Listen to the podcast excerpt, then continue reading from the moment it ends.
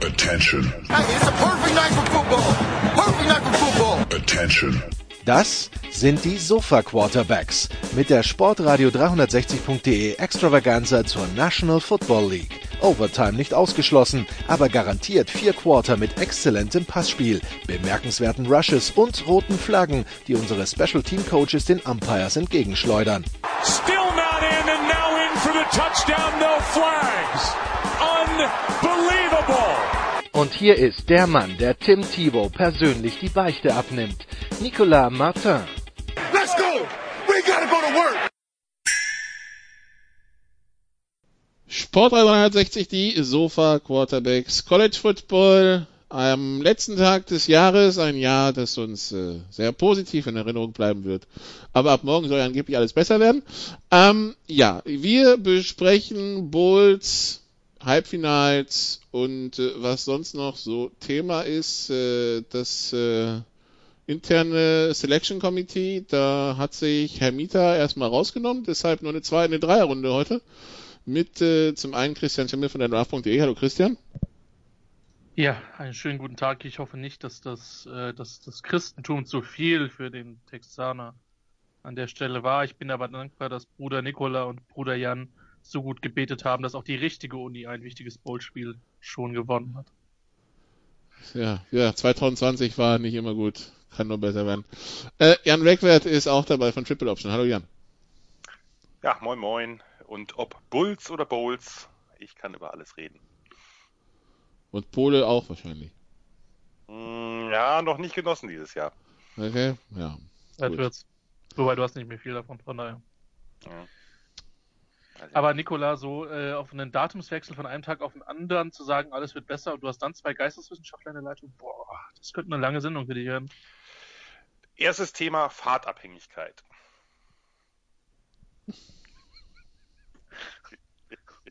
Ich, ich, ich, hatte irgendwann schon mal angemerkt, dass ich der einzige Depp bin, der sich in Quarantänezeiten mit zwei, mit zwei Soziologen isoliert. Ich kann den gerne mal rausholen. Ja, wie gesagt, 2020 äh, hat, hat Potenzial nach oben, nicht wahr, Nikola? Aber gut. Und, äh, dieses ja. Potenzial dürfte kaum noch zur Geltung kommen. Traurig. Ihr macht's, mir mit, ihr macht's mir mit Solidarität, Zusammenhalt und sonstigen Phrasen, die da gern gerade geschwungen werden, echt schwer bei solchen Ansätzen. Aber gut. Lieber Nikola, lieber Nikola, halt du hattest vor wenigen Wochen erst laut und deutlich direkt beim Intro gesagt, Solidarität ist aus. Ja, natürlich. Wenn es um mich ging. Von daher äh, kannst du dich jetzt ja nicht drauf berufen. Äh, ich bleibe auch dabei, dass Solidarität ist erstmal ausverkauft für die nächsten Jahre. Also ähm, da müssen, da muss, da muss sich wieder angestrengt werden. Ja, gut. Ähm, aber Spaß beiseite, es gibt auch traurige Nachrichten, Jan. Wir reden von Utah, wir reden von einem Running Back. Ja, dass du damit jetzt direkt anfängst, hat, überrascht mich jetzt ein bisschen auf dem falschen Fuß. Ja, Ty Jordan, Freshman Running Back von Utah, ein wirklich hervorragender Spieler, äh, Pac-12 Offensive Freshman of the Year geworden, herausragende Saison gespielt, äh, war kurz, ist äh, gestorben. Ja, äh, ganz, ganz traurige, ganz üble Geschichte, äh, an wohl ein Unfall, äh, ein eigener, sozusagen eigens verursachter Unfall mit einer Schusswaffe da kann man jetzt natürlich lange und viel drüber diskutieren. Man kann es aber auch vielleicht für den Moment mal sein lassen, äh, weil es einfach eine, eine wahnsinnig tragische Geschichte ist. Und ähm, ja, für alle Angehörigen äh, viel Kraft in dieser Zeit. Also das möchte ich jetzt mal ganz, ganz unironisch sagen. Das ist halt eine fürchterliche Nachricht gewesen, hat mich äh, in dem Moment auch fast oder genauso kalt erwischt wie jetzt, dass du es jetzt nochmal erwähnst.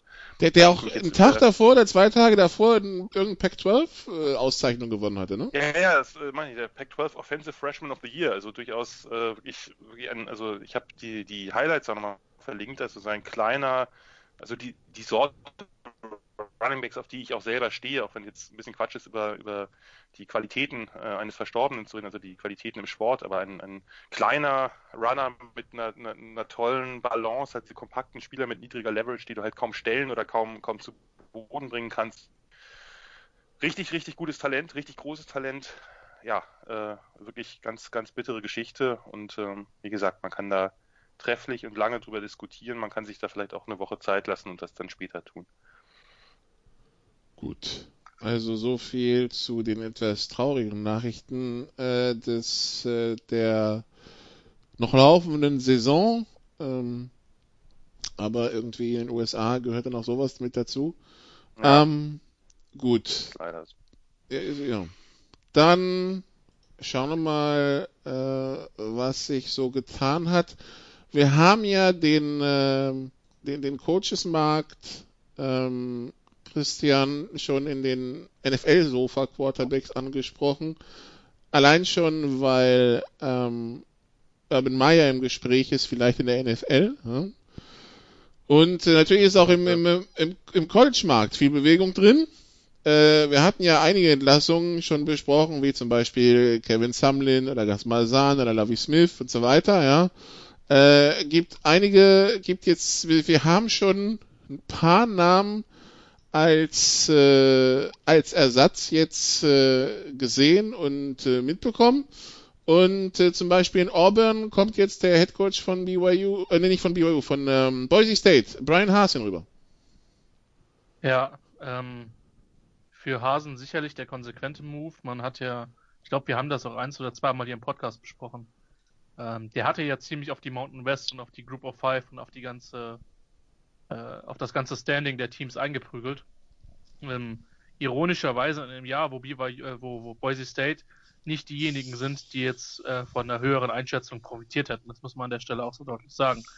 Ähm, insofern könnte man ihm da durchaus hehre Ziele, hehre Motive unterstellen, weil es eben nicht Lobby für das für den eigenen äh, Ballsportverein quasi war. Ja, Ballsportverein irgendwie auch. In dem Zusammenhang komisch, aber ihr wisst, was ich meine. Ähm, einer, der sich halt klassisch hochgearbeitet hat, der bei, bei Arkansas State einen ganz hervorragenden Job gemacht hat, dann bei Boise State in den allermeisten Jahren auch entsprechend, äh, entsprechend gute, vor allen Dingen gute Offenses äh, produziert hat, auch immer wieder Spieler hoch in den Draft äh, äh, geschickt hat, das mit Sicherheit auch eine Rolle spielt. Ähm, trotzdem war das für mich eher eine Überraschung. Ich habe gedacht, Auburn geht eher nochmal in einen etwas, äh, ja, sucht sich noch einen dickeren Fisch äh, tatsächlich aus. Hasen ist jetzt so die klassische, erfolgreiche ähm, Group of Five Lösung. Ja, das ist ja oft so, dass dann diese, diese Coaches dann äh, äh, einen Power 5 Job bekommen, wobei der in aller Regel mit weniger Renommee verknüpft ist. Ähm, direkt so ein Jump ist, ist schon bemerkenswert. Ich bin gespannt, ich träume das zu. Ähm, ich glaube aber trotzdem, dass man bei Auburn insgesamt seine eigenen Möglichkeiten überschätzt. Da hatten wir ja auch schon nach dem, dem Feuern von, von Gas Masan drüber gesprochen. Ähm, die können gefühlt alle fünf Jahre mal Alabama äh, schlagen und vielleicht auch mal die SEC gewinnen, aber in aller Regel ist es halt ein 8-9 Siegeteam, 10 Siegeteam je nach Saison, ähm, weil die einfach nicht so gut rekrutieren können, ähm, wie nicht nur Alabama, sondern auch wie LSU, äh, wie Georgia, wie Texas A&M. Ähm, und da spielst du halt in der, in der SEC halt nur die zweite Geige. Wenn sie jetzt in der Big 12 wären, ähm, dann wäre es mit Sicherheit was anderes. Äh, wobei das eine komische Vorstellung wäre, Auburn in der Big 12. Aber äh, ich bin gespannt, ich träume das zu. Ähm, ich weiß aber nicht, ob man, ob das, ob er langfristig dauerhaft mehr Siege holt, als das mal so angetan hat. Gut. Ich war auch, ich, ganz kurz, ich war auch extrem überrascht. Also äh, kann, kann Christian dann nur zustimmen. Ich war extrem überrascht. Äh, mit Harrison hatte ich da gar nicht gerechnet und es war ja auch so ein bisschen so, dass man das Gefühl hatte, der hatte ja das ein oder andere Mal schon Angebote von Power 5 Teams, aber äh, klebte ja, ich meine, als ehemaliger Spieler bei Boise State, als Assistant Coach und so, der hat ja wirklich eine lange, lange Karriere in, in, in mehreren Schritten da gehabt, ist glaube ich auch wirklich von da weg, also äh, mehr Verwurzelung kann man eigentlich nicht haben und äh, war ja nun auch wirklich sehr erfolgreich. Und äh, das ist eigentlich, äh, Christian hat es ja wunderbar gesagt, eigentlich jemand, der, der sonst einen, einen vielleicht etwas kleineren Power 5 Job schon längst angenommen hätte, also dieser Typ Trainer, aber er ist da ja nun e ewig geblieben. Äh, und hat ja auch diese Chris Peterson Zeit, wo man dachte, naja, was passiert danach? Äh, äh, ist ja oft so, dass dann äh, die nächsten, dass dann erstmal so ein bisschen äh, ein Rebuild angesagt ist, aber der hat das ja eigentlich fast nahtlos weitergeführt, wirklich ein hervorragender Coach. Und äh, ja, passt irgendwie gefühlt für mich nicht so ganz zu Auburn, äh, aber die hatten ja auch eine etwas seltsame Trainersuche, die etwas länger gedauert hat, als sich das selbst vorgestellt hatten. War jetzt gar nicht so lange, aber man hatte den Eindruck, dass es da dann Neun Tage. ein bisschen an die. Ja, ja, aber das war, äh, das war, ähm, sagen wir mal so, das ging schon so ein bisschen auch spekulativ so um die B- und C-Wahlen oder Optionen und äh, dann kam plötzlich Harrison raus. Äh, von daher, ich bin froh, dass es nicht Hugh Freeze geworden ist. Wie gesagt, ich ähm, verbinde mit Auburn irgendwie auch schon vor der Gasmalsan-Zeit irgendwie, ja, Sympathie wäre zu viel gesagt. Das kann ich, äh, kann ich für, für äh, die SEC-Teams jetzt nicht so wahnsinnig aufbringen, aber ein gewisses Wohlwollen, sage ich mal. Äh, und ähm, von daher wirklich ein mega interessanter Hire. Also bin ich, äh, bin ich sehr gespannt, wie das laufen wird. Ein gewisses Wärmegefühl, ja? Das klingt mir zu weihnachtlich. Dafür wäre Christian zuständig. Gut. Äh, Christian hat ja schon von dicken Fisch gesprochen. So dick ist der oh. neue Headcoach von Arizona Young gar nicht, oder? In dem Moment kam es schon hier an. Äh, Nikola, das ist der erste Tacker, der auf deine Rechnung geht, aber und vielleicht auch der letzte Tacker dieses Jahres. Das, äh, obwohl ich habe vielleicht. Die Sendung ist noch lang. Petto. Ja, ja, ja, ja, ja. Das ist zu befürchten. Ähm, ja, Jet Fish äh, ist der neue, neue Head Coach von Arizona, also Nachfolger von Kevin Sumlin. Auch eine eher ungewöhnliche Wahl, zumindest für mich. Ich habe mich da vielleicht auch nicht so sehr intensiv mit der, äh, mit der, mit der Coach-Suche beschäftigt, äh, aber äh, jemand, also war jetzt äh, letztes, also dieses Jahr äh, bei den Patriots halt Quarterbacks-Coach, äh, war halt vorher in verschiedenen Colleges halt OC, also unter anderem bei, bei Miami, bei UCLA. Er hat halt eine, also dafür, dass er noch nicht so alt ist, also eher im mhm. mittleren, mittleren Alter, sag ich mal, äh, hat er ja jetzt schon eine relativ äh, belebte Vita von oft sehr kurzen Engagements, aber eben relativ viel in der NFL und College hat, also vielleicht auch ein ganz gutes Netzwerk. 13. Station seit 99, nur dass wir mal drüber geredet haben, ja? Also NFL und College. Wie, im, im, Fußball hätte man Wandervogel wohl dazu gesagt. Ähm, ja, Wobei das also, meisten Spieler äh, waren, ne? Ja, ja, ja, ja, auf jeden Fall, natürlich. Das äh, ist äh, richtig. Längste Station vier Jahre in Baltimore als Offensive Assistant. Wobei man sich bei Baltimore gerade 2-4 bis 2-7 fragen muss, wo dann Offense war, aber ja. Nicht notwendig. Das war die Offense äh, in den meisten Jahren. Wobei man auch Arizona-Fans beruhigen kann, der Vorname wird Justus Emil Dora und nicht Justus Emil Theodor Theodor oder Theodor Siegfried geschrieben.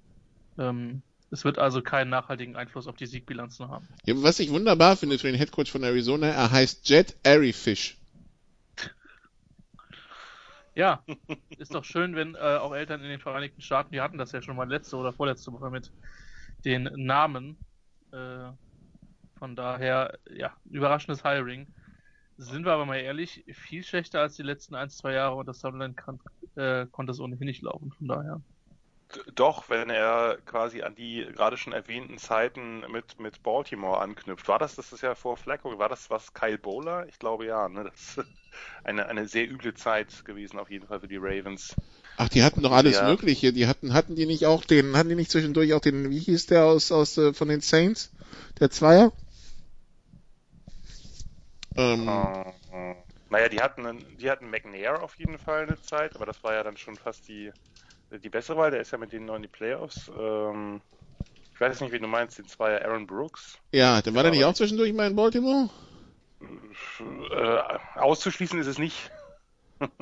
Keine Ahnung. Also hier, zwei, äh, zwei, ah nee, 2004er Roster der, der, der Ravens. Anthony Wright, Kyle Boller, Cordell Stewart. Anthony Wright, ja, genau, den hatten sie ja auch noch. Dann nee, 2005 äh, Anthony Wright und Kyle Border, 2006 Kyle Border und Steve McNair und 2007 Kyle Border, Steve McNair und ein gewisser Troy Smith. Oh ja. Oh ja, aber äh, Kyle Boller war auf jeden Fall der, der Beste, weil äh, einen der härtesten Arme, aber äh, 0,0 Accuracy und dann wird es natürlich etwas schwierig. Die Schrotflinte. Wirklich, wirklich die richtige, die, die originale Schrote. Also ja, da kann man vielleicht dann aber auch als Offensive Assistant nicht so wahnsinnig viel ausrichten. Das könnte ihn eventuell entschuldigen. Warten wir einfach mal.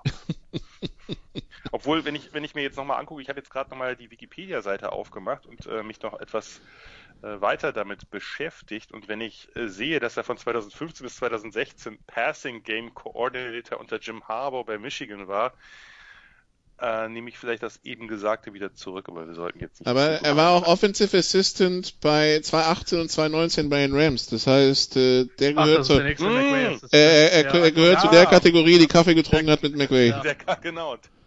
Hat einen Kaffee für Sean McVay gekocht und äh, ich dachte, das wäre eigentlich vorbei gewesen. Aber naja, mit der Saison jetzt kann das natürlich wieder so ein bisschen aufflammen. Das ist ja durchaus möglich. Wenn der gegen die Jets verliert, der. Mhm, ja. Mhm, mhm. Besser Jet als Jets, aber gut. also, es geht wieder los hier. Einen Tacker gesammelt. Einer noch Vielleicht nicht. sollten wir weitermachen, weil sonst sind wir wieder bei drei Stunden. ja, das stimmt. Ich meine, dann Zeit, haben wir zwar viel, viel Material für die Zugfahrten unserer Hörer, aber. Ja. Ja, gut. Ja. Das war alles zu Jetfish, ja? Ja, ich ja, ja, ja. Mehr als genug. ähm, gut. Äh, Illinois hat einen Namen geholt, den wir schon, den wir vor kurzer Zeit in die NFL verloren hatten, der aber ansonsten zehn Jahre natürlich College geprägt hat. Brad Bilema ist wieder da und wie gesagt ist jetzt Head Coach in, bei Illinois. War zuletzt Linebacker Coach, oh, nee, Outside Linebacker Coach bei den Giants. Wir wollen ja ganz präzise sein. Christian. Wer soll? Jan, Jan, Jan, Jan haut drauf. Ich, ich freue mich einfach wieder Old School Running Game und ähm, der wird einfach eine bestimmte Art von Footballern rekrutieren und sagen wir es mal so, das, was als Nachfolger bis jetzt bei Arkansas gewesen ist, jetzt die letzte Saison war ja etwas besser, hat sich ja nicht unbedingt gezeigt, dass das, dass Bilema der schlechteste Head Coach in der Geschichte von Arkansas gewesen ist. Ähm, und der passt mit seinem Stil natürlich halt in die Big Ten rein. Das ist so. Also große weiße Jungs, die blocken können. Entschuldigung, ich vereinfache jetzt ganz stark.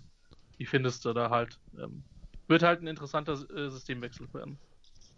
Ja, und ich meine, er hat ja nun bei Wisconsin lange gezeigt, dass er das genau das auch erfolgreich spielen kann. Von daher ähm, ist sicherlich, ja, ist sehr, ein sehr oldschool-Hire, aber ähm, ich hätte, ich hätte mich jetzt unbedingt, nicht unbedingt, das hatte ich ja letzte Sendung, glaube ich, schon gesagt, nicht unbedingt von Lovey Smith getrennt, aber äh, das ist jetzt schon, äh, das ist jetzt schon so ein bisschen back to the roots, Big Ten, wie man sie äh, in den 90ern und Nullern kannte. Ähm, ich finde das nicht unbedingt schlecht. Ich weiß nicht, ob er jetzt äh, nicht vielleicht ein bisschen aus der Zeit gefallen ist, ob jemand äh, wie, wie Paul Christ, also der aktuelle Wisconsin-Coach, das etwas moderner gestellt hat, obwohl er natürlich immer noch eine extrem run-heavy Offense hat, aber auch da ist ja nicht alles gleich. Das ist ja wie Passing-Game, auch nicht jede Pass-heavy Offense äh, beruht auf denselben Prinzipien. Ich bin gespannt, ob, äh, ob Bilema da so ein bisschen an seine alten Erfolge anknüpfen kann. Es ist nun mal ein sehr, sehr schwieriger Job. Das ist einfach so. Illinois ist halt ein kleines Licht in der Big Ten und ähm, ja, das ist halt so ein bisschen Crapshoot. Man muss halt irgendwie ab und zu offensichtlich mal was Neues wagen. Wie gesagt, ich hätte Smith noch ein Jahr gegeben, weil so die Fortschritte so ein bisschen sichtbar waren und jetzt doch wahrscheinlich auch sehr, sehr viele Spieler ins, ins Portal gehen werden. Und das ist schon ein, ein gewisser Umschwung, der da stattfindet. Aber ja, warum nicht? Äh, offensichtlich muss mal ein neuer Versuch wieder her. Okay. Ähm, als Nachfolger von Hasen bei BYU wird ja weiterhin Kellen Moore gehandelt, ne? Der OC von den Dallas Cowboys. Was Sinn macht. Ja. Also die Aussage war, wenn Kellen Moore den Job will, dann wird er den bekommen. Was irgendwo auch logisch. Agenten bei Boise State als ihn und der hat jetzt auch in der NFL noch nachgewiesen. Vor allen Dingen, wenn man gegen eine schlechte Eagles Defense coachen darf, äh, aber ja. Komm, hau noch mal rauf. Christian. Nö, das war, ja, noch. das war ja deutlich genug. Äh, ich habe mich erst, ich habe mich, also ich mag ja Andy Dalton als Typ. Mich dann gewundert, wie gut er gespielt hat und dann, dann habe ich die Ausfälle bei den Eagles gesehen, dachte mir, na gut, okay. Also gutes Spiel, aber ein bisschen relativiert ist das schon. Ich finde aber, ich finde aber ein Coach, der, wenn er zwischendurch auf Ben Nucci zurückgreifen muss, trotzdem vielleicht die Playoffs schaffen könnte, das, äh, das Zeug von irgendeiner Qualität, die da also vorhanden A, ist. ist die NFC East dieses Jahr. Trotzdem. Und und, und B, ja, glaube ich schon. Und wenn, wenn, äh, wenn er den Job will, dann kriegt er den Job auch. Äh, ich habe interessanterweise auch den Namen Justin Wilcox bei, bei The Athletic gelesen. Ähm, für den Boise State vermutlich zu Kerl ein gewisser Aufstieg sogar ist, wäre. Ähm, ja, also das ist, gibt, es so ein paar interessante Namen, die da rumschwirren, aber äh, Kellen Moore muss da als Favorit sehen. Ich schätze mal, dass der sich halt diese Woche noch total auf, äh, auf das letzte Spiel fokussiert. Ähm, wo wir dann der Playoff-Einzug noch perfekt das gemacht werden kann. Letzte? Naja, wenn Dallas nicht in die Playoffs kommt, dann ja. Dann ja. Sie haben es ja nicht selber in der Hand, sie müssen hoffen, dass Washington verliert. Wobei Washington gegen, äh, also Washington es kann ja auch sehr abenteuerlich werden, wenn er tatsächlich äh, Taylor Heineke starten muss. Aber ja, gut.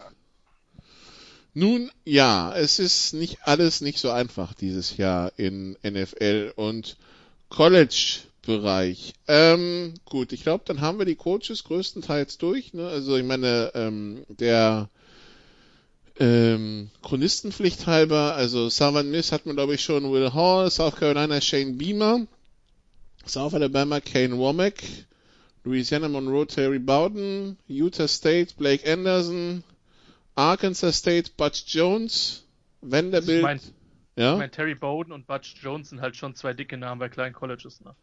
Also Butch Jones, der ehemalige Tennessee Head Coach, sagt vielleicht auch viel aus dass, äh, dass man dann zu Arkansas State geht, die eines der besseren mit Majors in den letzten Jahren waren, aber ja. Ich weiß nicht, ob das für Arkansas State so gut ist, aber gut. Warum? Ja, weiß ich nicht. Also er wird rekrutieren können, das, das glaube ich dann schon, aber. Also ich finde, ich finde Butch Jones ehrlich gesagt eine ganz, äh, also ungewöhnlich gute Verpflichtung dafür. Also ich habe mich eher über Blake Andersons quasi parallelen Wechsel von, von Arkansas State zu Utah State gewundert. Das, das hat äh, mich auch gewundert. Ich weiß nicht, ob das ein Aufstieg war, ja. Das äh, äh, macht für mich aktuell nicht den Eindruck, gerade wo, wo die Sunbelt ja nun äh, im Moment etwas aufstrebender ist.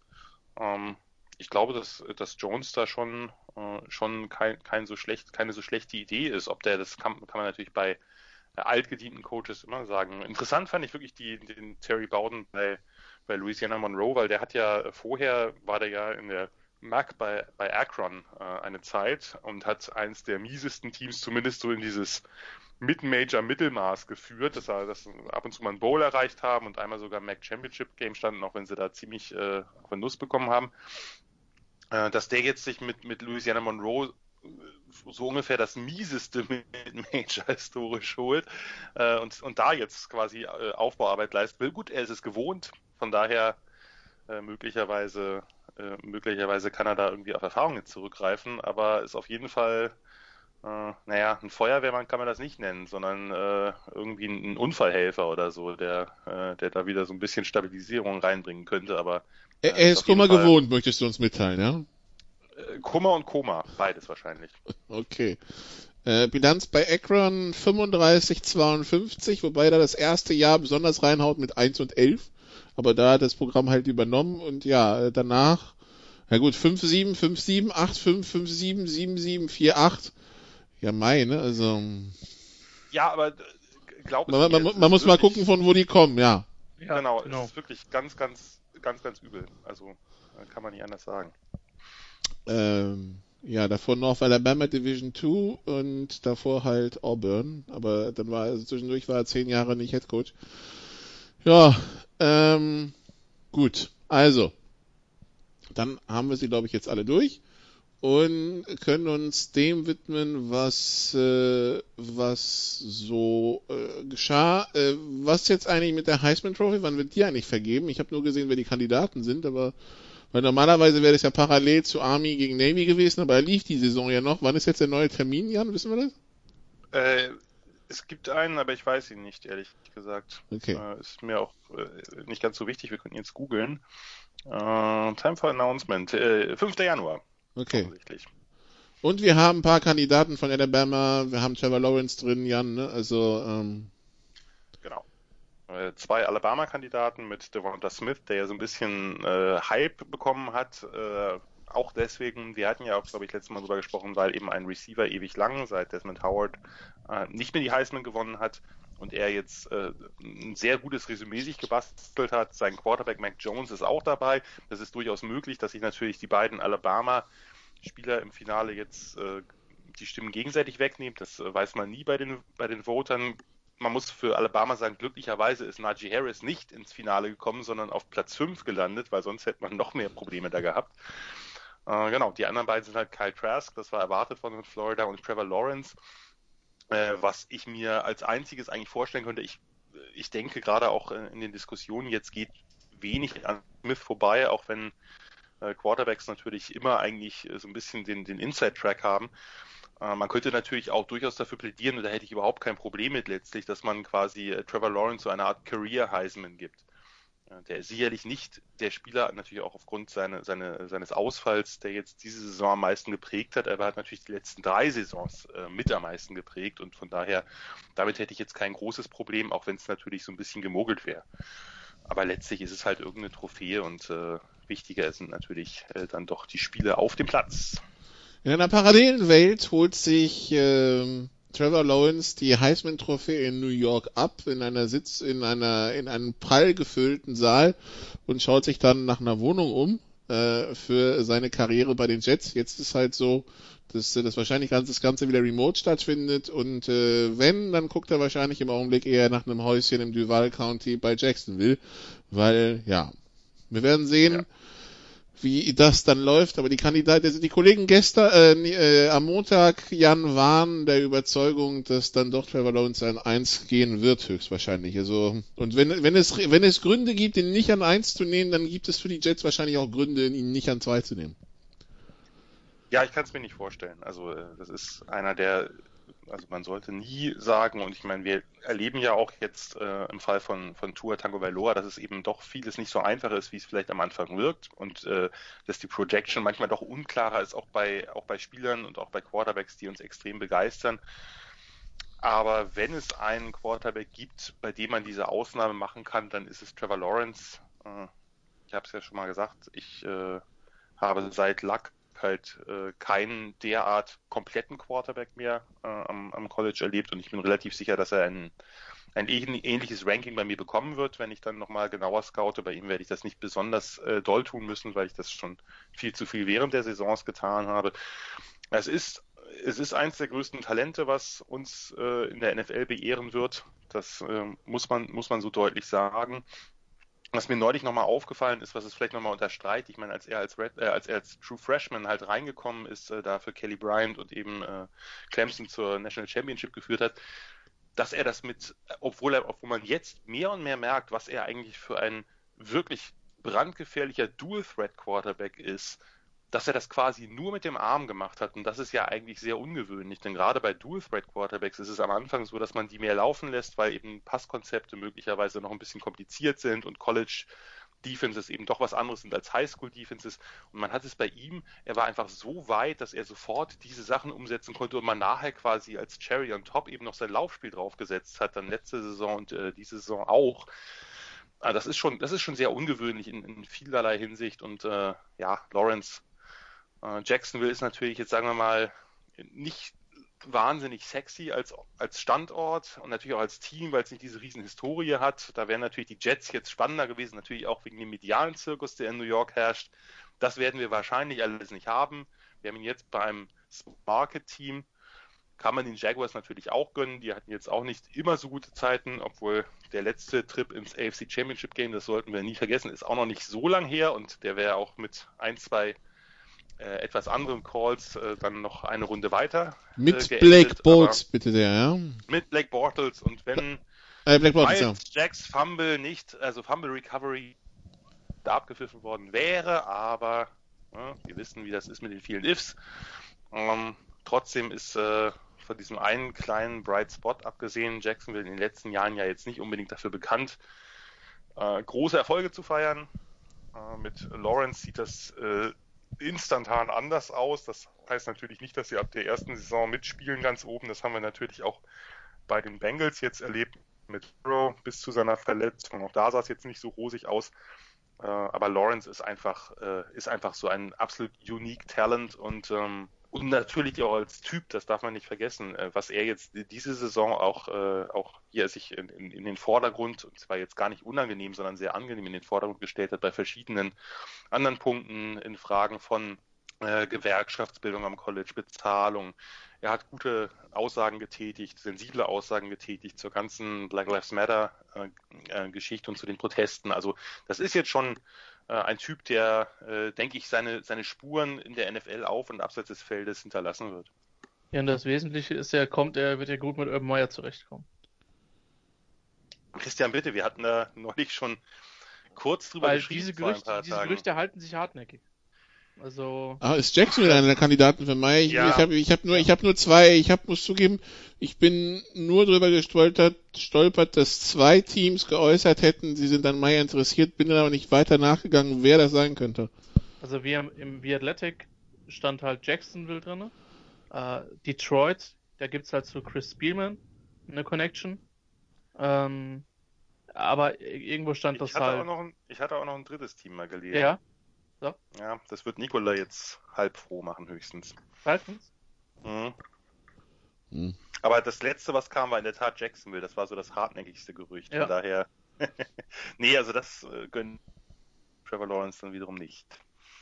Äh, ich glaube halt, dass, also glaubst du denn, dass Meyer, also glaubst du denn, dass der funktioniert in der NFL? Oder glaubt ihr, dass er funktioniert? Weil also, Thomas und ich, wir hatten uns da gestern ziemlich optimistisch geäußert. Ich habe gesagt, auf einer moralischen Ebene schwierig, aber er hat halt schon, er gehört halt schon zu den offensiven Innovatoren der letzten Jahre. Und ja. Die Frage, die Frage ist ja folgende. Irgendwer hat das bei Twitter aufgeworfen. Ich äh, schmücke mich jetzt quasi mit fremden Federn, äh, sage aber deutlich, dass es wirklich nicht meine Federn sind. Irgendwer hatte das aufgeworfen. Das Problem ist, Urban Meyer wohl nach Niederlagen, dass sie ihn, also man hat ja auch im letzten, im letzten Jahr bei Ohio State gemerkt, wie sehr er körperlich angeschlagen war. Ja. Das hat man, das sah ja, das sah ja nicht gut aus einer Zeit lang. Jetzt unabhängig von meinen Sympathien, das war ein bisschen bedenklich. Und irgendwer hat das etwas näher ausgeführt, der etwas näher dran ist, auch als ich oder wir. Und dass Meyer nach Niederlagen, dass die ihn körperlich wirklich hart mitgenommen haben. Das ist okay, sag ich mal, oder das kann man handeln wenn man im College in einem, bei einem Power-Programm ist, wo man höchstens drei Niederlagen pro Saison kriegt, äh, eher zwei oder eine nur.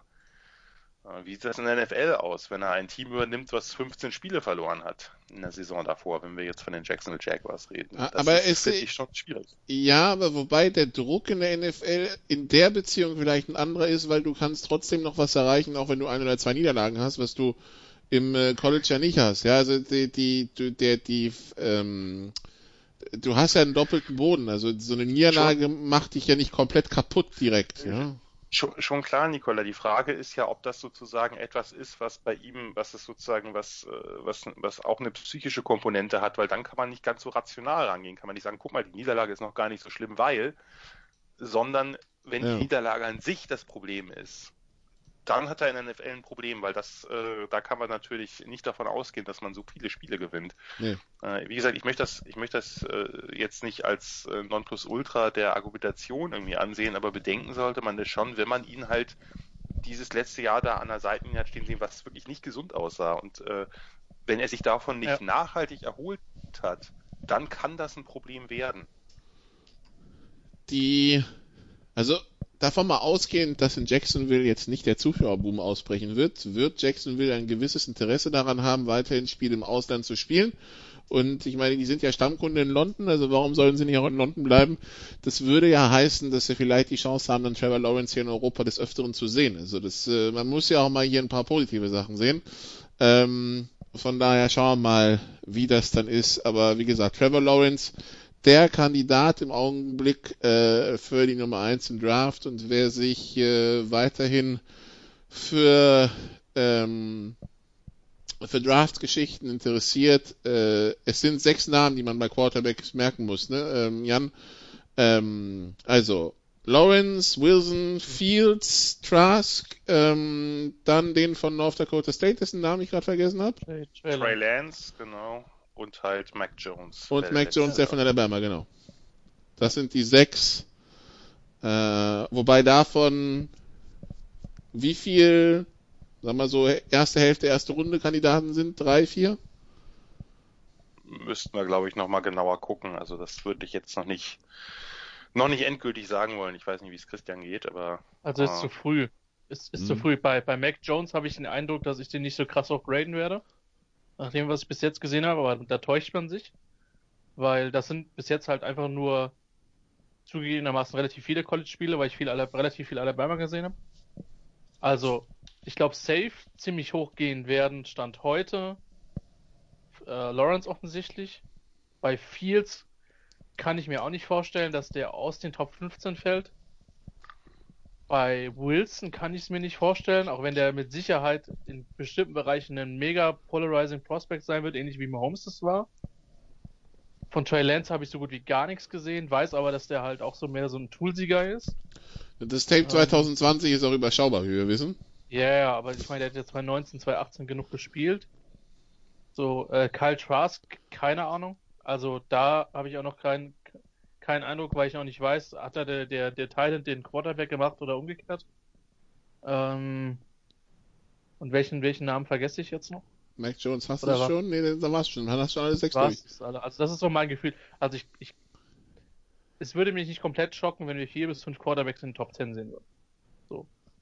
Ähm, Oder fünf würde mich schocken. Ja, fünf vielleicht, aber, aber die, die, die, die ja.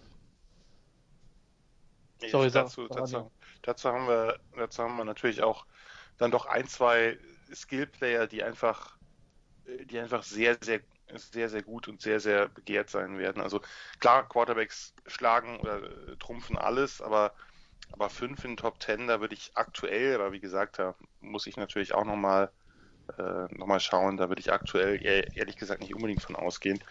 Ähm, ja das wäre jetzt eine gute Überleitung letztlich, die Nikola da angestoßen hat, äh, wenn wir dann über die Bowl-Spiele reden, weil eines der ersten Bowl-Spiele, die wir jetzt besprechen, wäre dann ja BYU und äh, äh, insgesamt muss man sagen, klar, dass äh, der ein oder andere war ja vor der Saison äh, sozusagen in diesen Regionen gesehen worden. Äh, Zach Wilson hat sicherlich den größten Rise hingelegt von allen. Das, das kann man, denke ich, so festhalten.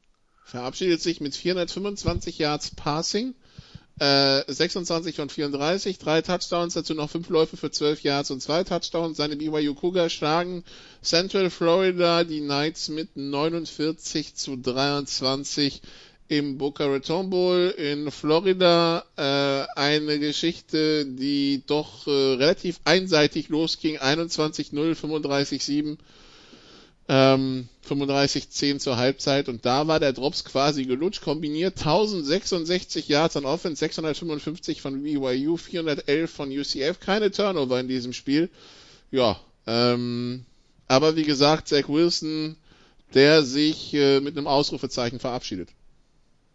Ja, das, war, muss man so deutlich sagen. Nochmal, das war wirklich eine überirdische Leistung erneut. Also da hat er sich nochmal für alle, die jetzt irgendwie das Coastal Carolina Spiel da als Referenz sehen wollen oder so, wo er auch längst nicht so schlecht war, äh, wie er zeit, zeitweilig gemacht wurde, hat er sich wirklich nochmal bei allen nachhaltig in Erinnerung gebracht. Das waren Pässe mit wieder mal auch tief absolutem Top-Ball-Placement, also wirklich all over the field. Und ich glaube, da in dem Punkt äh, weiß ich gar nicht so sehr, ob äh, Christian, ob das, äh, ob das sozusagen die Mahomes-Analogie so, so stimmt, weil das war ja so ein Punkt, den man bei Mahomes so ein bisschen, das war ja einer von den Punkten, die man bei ihm dachte, naja, gut, Mechanics ist eins, äh, Deep Ball sieht super aus, aber ist natürlich nicht immer so richtig punktgenau. Äh, zumindest in meiner Erinnerung war das so. Äh, aber was, was Wilson da macht, äh, das ist schon, das ist schon relativ spektakulär. Man muss halt gucken, was er sonst für Limitationen hat, aber dass er das aus der Pocket macht, dass er das aus dem Lauf bei Rollouts macht, dann dieses eine Ding kurz vor der Halbzeit auf, auf äh, Neil Pau, also den, den Outside Receiver, der, wo er sieht, dass der seinen Cornerback geschlagen hat auf einer Go-Route und den Ball aber nicht over the top legt, wie man es normal machen würde, sondern nach innen legt. Das ist riskant, aber wenn es halt so perfekt gemacht ist und die Chemie mit dem Receiver so, so stimmt, dann ist das nicht zu verteidigen. Also der sozusagen slantet dann so ein bisschen rein, kriegt den Ball direkt auf den, auf den Bauch, äh, und so will, und äh, macht den Touchdown. Also da waren halt wieder Dinger bei. Äh, das, das ist schon, das ist schon extrem spektakulär und da wird sich, da werden wir sicherlich noch genug Möglichkeiten haben zum, zum Nitpicking und es gibt ja auch Punkte, die bei Wilson so ein bisschen fraglicher sind, überhaupt keine Frage. Aber wenn der, wenn man diese Bälle so nimmt und seine Top-Bälle dieses Jahr, da muss er sich eigentlich hinter keinem Quarterback verstecken und ähm, das ist natürlich eine Frage dann für die Teams nach Platz 1, ähm, ab wo man es riskiert, möglicherweise. Wie gesagt, vielleicht, er hat vielleicht nicht diese Monster-Tools, wie es ein Justin Fields hat, der aber andere Probleme hat, äh, die wir jetzt ja in den letzten Spielen ein bisschen gesehen haben oder präsentiert bekommen haben. Das ist natürlich auch immer die Frage, wie gesagt, Level of Competition ist ein anderes und so weiter und so weiter, aber äh, wenn man, wenn man sich die, die Top 10 Pässe von, von Zach Wilson anguckt, da, äh, da kommt, da kommt keiner drüber, glaube ich. Und, ähm, und da ist die Frage, ob sich ein Team ab zwei, da reden wir von den Jets, äh, bis fünf, sagen wir mal, ob sich da ein Team nicht äh, sagt, äh, das Risiko ist es uns wert. Miami und Atlanta im Augenblick in der Verlosung. 3, 4 und 5, ja, glaube ich, Carolina, ne? Im Augenblick, ja. Ja gut, nehmen wir, nehmen wir Miami vielleicht mal raus, oder? Also ich weiß nicht, äh, wie Ah, nicht Cincinnati ist 5 im Augenblick, ja. Ja gut, die nehmen wir vielleicht auch mal raus. Die nehmen wir auch raus. Jetzt, äh, ich sage mal so, dann, dann, dann formuliere ich es anders. Je nachdem, wie sich das dann, das wird sich ja noch ändern nächste Woche möglicherweise, äh, die Teams, die nicht gerade erst ihren neuen potenziellen Franchise-Quarterback gedraftet haben im letzten Jahr, äh, wenn man die rausnimmt, der Rest wird, äh, wird sich über so einen Spieler wie Zach Wilson Gedanken machen. Das ist, äh, das denke ich, ist ganz, ganz normal nach so, nach so einer Saison die Statistiken, natürlich muss man auch bewerten, dass BYU jetzt nicht immer die stärksten Gegner auf dem Platz hatte, aber trotzdem 247 von 336, 73,5% Completion für 3692 Yards. Das sind 11 Yards im Schnitt, 33 Touchdowns, 3 Picks, 11 Sacks. Dazu 70 Läufe, 254 Yards, 10 Touchdowns erlaufen. Boah, ist nicht so schlecht, ne? Ist nicht gut. Vor allen Dingen, also, ich meine, drei Picks heißt, ich meine, gut, wie gesagt, das, die, die, man muss wirklich bei BYU auf die Gegner schauen. Ähm, aber trotzdem, das heißt, der ist konzentriert genug, nicht Harakiri irgendwo hinzuwerfen, nach dem Motto ist eh scheißegal. Ja, auch bei 52 10 nicht und bei solchen Ergebnissen.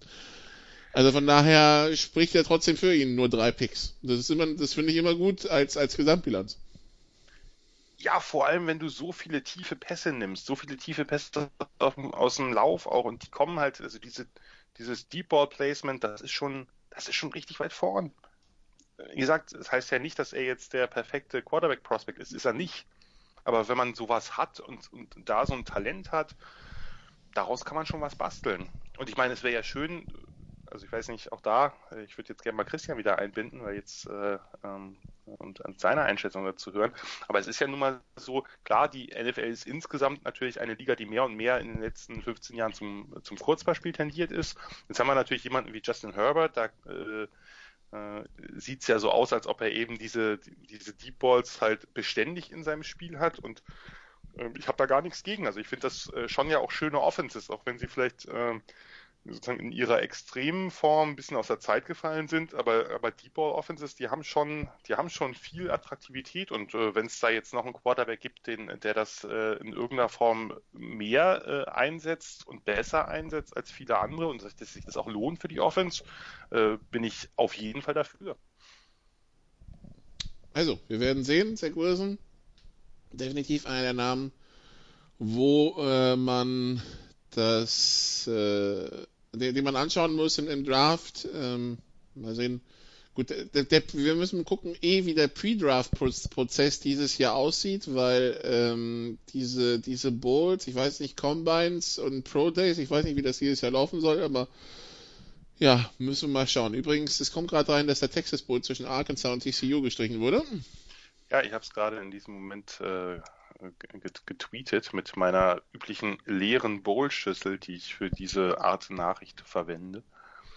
Und äh, also Arkansas hat äh, hat's auch ja. Naja. Nee, der TCU hat äh, Covid-Probleme und man hat keinen Ersatz gefunden für, für ein, als Gegner für Arkansas. So ist das.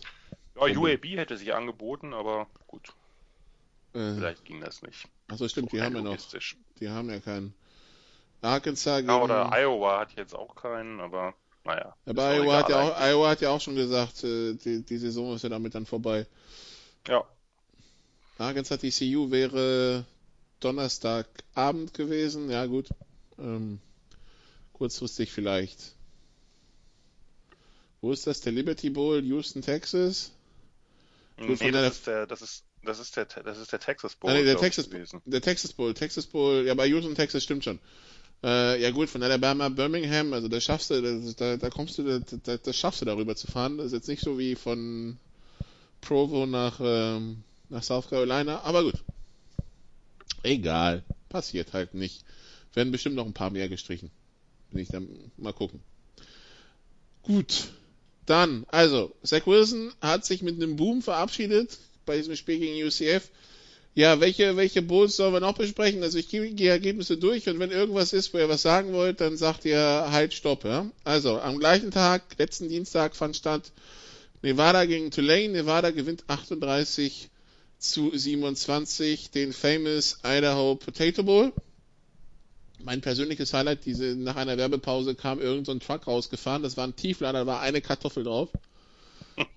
Und die Kartoffel hat tatsächlich den ganzen Tieflader eingenommen. Also das war schon, also die, die, die famous Idaho Potato ist schon, ja.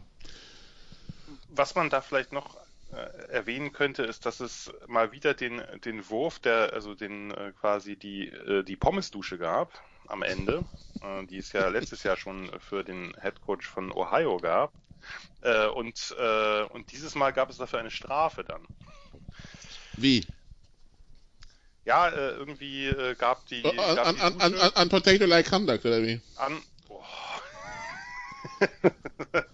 Nico, Alter, das ist schon ziemlich, ist schon echt ziemlich schlimm, gell? Ey, man ja. merkt, dass das Jahresende ist, ey. Ja, Junge, Junge, Junge, Junge, Junge, ey. Genau, da gab es dann irgendwie einen, einen Sportsman Conduct oder so, weil da halt diese Dinger noch auf dem Feld lagen und ich meine, na gut. Nun ja. Vielleicht, vielleicht, müssen, vielleicht, müssen, wir Idaho und Belgien ein bisschen zusammenbringen. Vielleicht, vielleicht geht da was. Nein! Nikola, Belgien ist sehr gut. Idaho weiß ich nicht. Äh, Aber wo kommt denn. Wo, über den könnten wir vielleicht nächstes Jahr nochmal mehr reden. Der, der Name ist nämlich da wirklich so wie sein Nachname. Also der hat schon, der hat schon ordentlich Wumms dahinter. Was wolltest du sagen? Ich wollte, ich wollte sagen, äh, woher kommen denn diese Fritten überhaupt dann? Also, werden die vom Organisator gestellt oder? Würde ich jetzt von ausgehen, habe ich nicht weiter recherchiert, finde ich, fand ich, äh, fand ich nicht so wichtig. Aber vielleicht ist es ja angeraten, dass man diese Frittendusche halt äh, neben dem Feld ähm, äh, vornimmt und nicht irgendwie die Hälfte damit äh, dann dann äh, auf das Feld kippt, weil da versuchte man dann diese Fritten dann irgendwie schnell und behelfsmäßig von runter zu bewegen und das ist bei Fritten ja so mitteleinfach, sag ich mal. Ja, vor allen Dingen, ja. Ja. je nachdem, je nachdem, wie kross die gefrittiert sind und äh, wie die Beschaffenheit des Feldes ist in Sachen Feuchtigkeit, kann das durchaus zum Spaß werden. Ja, kann ich mir vorstellen. Gut, ähm, so wie also zum Frittenbowl in, in Boise. Dann ähm, kommen wir hier zum Gumbo Bowl in New Orleans. Nee, nicht Gumbo Bowl, der äh, RNL Carriers New Orleans Bowl zwischen Georgia Southern und Louisiana Tech.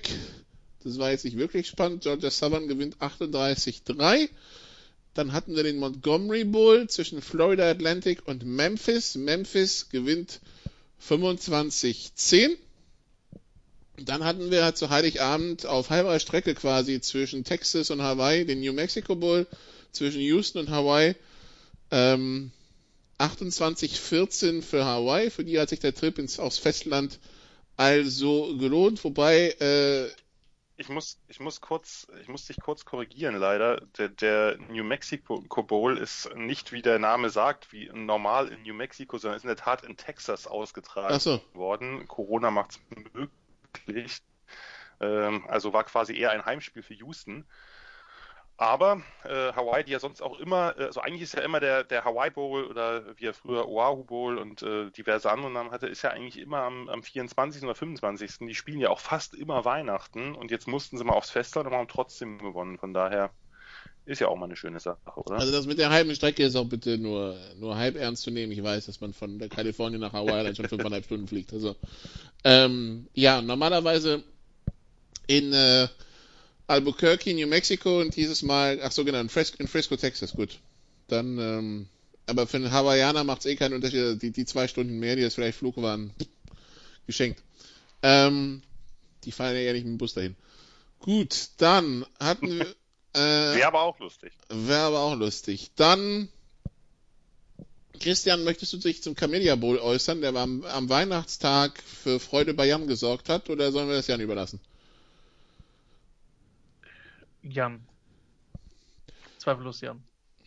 Jan, ich hatte das Gefühl, ähm, du warst für ein Weihnachtsfest relativ unentspannt, ob des Spielverlaufs. Ja, ich war etwas unentspannter, als ich das ursprünglich wohl vermutet hatte. Äh, ich weiß nicht wirklich, woran es lag. Äh, ich, also ich glaube, dass es äh, dass eine größere Rolle gespielt hat, einfach, dass dieses Championship Game so unglücklich verloren gegangen ist und dass ich an diesem Team irgendwie doch mehr gehangen habe, als an anderen Bulls-Teams. Und dann hätte wenigstens äh, so viele Bowl-Spiele haben die Bulls ja in ihrer glorreichen Geschichte noch nicht gewonnen. Das war jetzt das zweite und auch das zweite hintereinander. Also 2019 gab es ja überhaupt erst den ersten Bowl-Sieg im Bahamas Bowl seiner Zeit. Ja, und der beste nicht, Bowl von äh, allen. Der beste Bowl von allen. Ja, letztes Jahr auf jeden Fall, äh, weil, weil historisch. Ja, ähm, ich glaube, Low-Scorer kriegen mich insbesondere, weil das einfach, äh, das ist für, für mein Fanherz nichts. Da, äh, da bin ich irgendwie tausend Tode gestorben. Vor allem, weil die erste Halbzeit wirklich dominant war und dann hat man Kicking Game mal wieder Probleme gehabt, Ineffizienz in der Red Zone und dann gehst du, führst du halt nur 10 zu 0, obwohl du das Spiel irgendwie schon halb klar machen hättest können. Und dann passiert, was eben in solchen Momenten passiert. Marshall wacht auf, einen starken Drive gemacht, einen sensationellen Catch und dann steht es plötzlich 7 zu 10. Uh, äh, das war so ein bisschen der Knackpunkt im Spiel. In zweiter Halbzeit war Marshall einfach besser. Uh, nur dann haben sie angeschlossen, haben den Ball von einer ein yard linie nicht reingekriegt, haben später ein Field Goal verkickt. Uh, die Bulls haben offensiv kaum noch was hinbekommen, eigentlich in der zweiten Halbzeit, muss man so deutlich sagen. Marshall hat eine exzellente Defense, die hat die die ganze Saison schon getragen, auch wenn die Offense das ein oder andere Mal wirklich äh, nicht besonders fähig wirkte. Äh, hatten jetzt ein paar Spieler mit Opt-out raus, auch ihren Top-Linebacker Tavante Beckett, aber das war trotzdem richtig, richtig gut. Die haben die O-Line der Bulls gut beschäftigt, wie eigentlich noch kein Team vorher, zumindest das, was sie in der zweiten Halbzeit gemacht haben. Und das Laufspiel hat komplett abgewirkt. Das geht ja nicht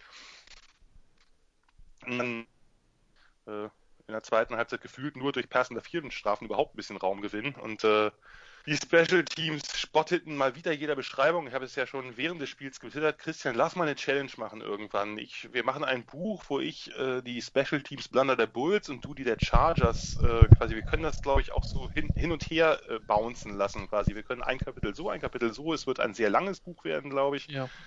Ähm, immerhin im Comedy-Regal? Ja, äh, definitiv. Und immerhin das erste Field Goal der ganzen Saison wurde dann doch noch reingekickt, also in der ersten Halbzeit, zwar, aber immerhin, also eins, äh, eins haben sie geschafft, die Saison. Das ist ja gar nicht so schlecht. Anyway, ähm, im letzten Drive der brauchte zwar eine Face Mask am Anfang, aber dann äh, hat man sich den so ein bisschen, hat man sich da was zurechtgewirkt, ein paar Third Down Conversions und dann am Ende zwei starke Catches von Antonio Nandi, die den Ball an die Ein-Yard-Linie gelegt haben. Und dann kommen, kommen wir zu einem Punkt, der äh, diese Saison uns öfter begleitet hat. Ich hatte da eh schon für Twitter was vorbereitet, habe ich aber irgendwie verpeilt abzuschicken. Die Bulls haben First and Goal an der 1, noch eine Minute 54, also ungefähr zwei Minuten. Marshall hat keine Timeouts mehr was macht man? Man könnte, also es ist Ausgleich. Ne? Man könnte jetzt äh, natürlich einfach äh, Goal kicken. Äh, der Kicker ist, wie gesagt, oder das, die ganzen Special Teams sind, äh, sagen wir mal, bedenklich wackelig, auch für sowas. Ähm, und dann entscheiden sich die Bulls so ein bisschen für nicht Fisch und nicht Fleisch. Die machen einen Kneel Down. Äh, Marshall will sie natürlich scoren lassen, weil sie wissen, sie, sonst kriegen sie den Ball nicht mehr zurück. Äh, aber nach dem einen Kneel Down denken sie, naja, bei dem Kicker können wir doch nicht so richtig vertrauen und laufen den Ball dann bei, bei Second Down rein mit einer Minute und neun ähm, zum 17 zu 10, was dann der Endstand ist. Aber äh, Marshall hat dann äh, sehr schnell äh, in, im äh, nächsten Drive und im finalen Drive quasi, sind sie doch sehr schnell äh, Richtung Endzone der Bulls gekommen und ähm, da muss man natürlich im Nachhinein sagen, zumindest zwei Kneel Downs äh, und dann den Touchdown, das wäre wahrscheinlich etwas besser gewesen. Äh, aber ist nochmal gut gegangen. Äh, Nikola hat ja rechtzeitig eingeschaltet. Vielleicht war er so ein bisschen da äh, der Schutzengel oder so, weil dann äh, gab es zwei Sacks im, in drei Plays von, von Kadofi Wright und von Eric Black, einem Walk-On, war natürlich eine schöne Geschichte, dass ein Walk-On aus Buffalo quasi, aus Rochester, dann, dann die Entscheidung bringt. Dadurch schön gewonnen. Ich bin ein Jahr gealtert, glaube ich, äh, in diesem Spiel.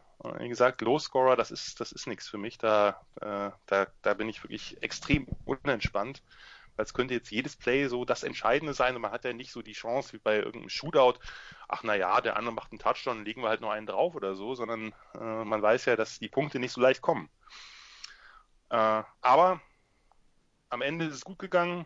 Äh, ein versöhnlicher Saisonabschluss äh, für Buffalo. Und ähm, ja, im nächsten Jahr wird dann nochmal angegriffen. Vielleicht klappt es ja dann mit der Mac-Krone, aber äh, aktuell würde ich nicht davon ausgehen, da doch die meisten Schlüsselspieler das Team verlassen. Nikola, also als Mensch, der die frohen Gaben vom heiligen Nikola zum heiligen Nikolaus, der dafür sorgt, dass Buffalo-Fans an Weihnachten Freude haben. Ist doch schön. Weißt du, du weißt, es, es gibt manche Wortspiele, mit denen du kannst also bei mir gar nicht punkten, ja? Also ich könnte jetzt. Ich fand das ganz gut, ehrlich gesagt. Du bist etwa Nummer 1674 auf der Liste, die dieses ähm, äh, Wortspiel gemacht haben. Wie gesagt, mit meinem Nachnamen kannst du dir vorstellen, dass die Wortwitze in meiner Schulzeit auch eher weniger kreativ waren. Von daher ja. gebe ich das Leid an der Stelle nur weiter. Ja. Christian mit meinem auch. Ist auch recht naheliegend. Von daher, da sind wir beide gestraft mit. Ähm, ja, also auf jeden Fall. Nun, äh, ja, ich habe drei, genau, ich habe drei Plays gesehen, davon zwei Sacks und dann war das Ding vorbei. Ich hatte mich auf irgendwie eine, eine Overtime gefreut, mit äh, dass, äh, dass dem Herrn Wegwert mal so ein bisschen der Stift geht, aber nix, war schon vorbei. Was? Du hättest mich sehen müssen. Ist gut, dass ich keine Live-Kamera dabei hatte. Auch an, auch an Weihnachten kann Schadenfreude durchaus Teil des Programms sein. Also ich mache da, ich mache da keine Ausnahme zu den anderen 364 Tagen im Jahr. Also, äh, ich, Christian, ich glaube, er braucht doch Urban Meyer. Ich will sehen, aber das ist nur mein, das ist nur der Katastrophentourist. ei, ei, ei. Ja. Nun, ähm, das Weihnachtsfest in seiner kompletten religiösen äh, Erfolgsstory Christian gab es dann am äh, 26. Äh, zu erleben. Coastal Carolina gegen Liberty im äh, Cure Bowl und äh, ein, ein, wildes Spiel, ein wildes Finish auch, muss man dazu sagen. Ähm, die, die Wege des Herrn sind bei Siegen von Liberty irgendwie unergründlich, ne? Es, es, es, freut mich wirklich, dass du dieses, dass du dieses, äh, diese Assoziation gefunden hast. Ähm, du bist auf dem rechten Weg, Bruder Nikola. Äh, das äh, kann man schon sagen. Ja, wildes Spiel. Ähm, also man könnte auch sagen, die dunkle Seite der Macht hat diesen einen Fumble da an der Goal-Line verursacht, aber ja. Ja, eine, eine Mannschaft weniger, die eine National Championship claimen kann tatsächlich durch die durch die Niederlage. Ähm, ich war mir eigentlich vor dem Spiel relativ sicher, dass Coastal das, ich will nicht sagen komfortabel, aber schon durchaus relativ klar gewinnt. Ähm, Liberty hat den Traum dann tatsächlich gestört. Ähm, ja, vermutlich das beste Bowlspiel bis jetzt. Wobei beste relativ ist, aber sicherlich eines der aufregendsten. Also Coastal Carolina hat keine einzige Minute in diesem Bowl geführt. Um es mal Traurig. zusammenzufassen, mathematisch. Ja, da rennst du bei mir keine offenen Tür an, Türen ein, wie du weißt. Ja, aber das, das schafft selbst die religiöse Lehre nicht, das hier äh, umzudeuten. Coastal Carolina hat zu keinem Zeitpunkt geführt. Ja. Ich, ich habe keine Argumente. Ich will auch gar keine haben, weil es war ja trotzdem eine enge Partie.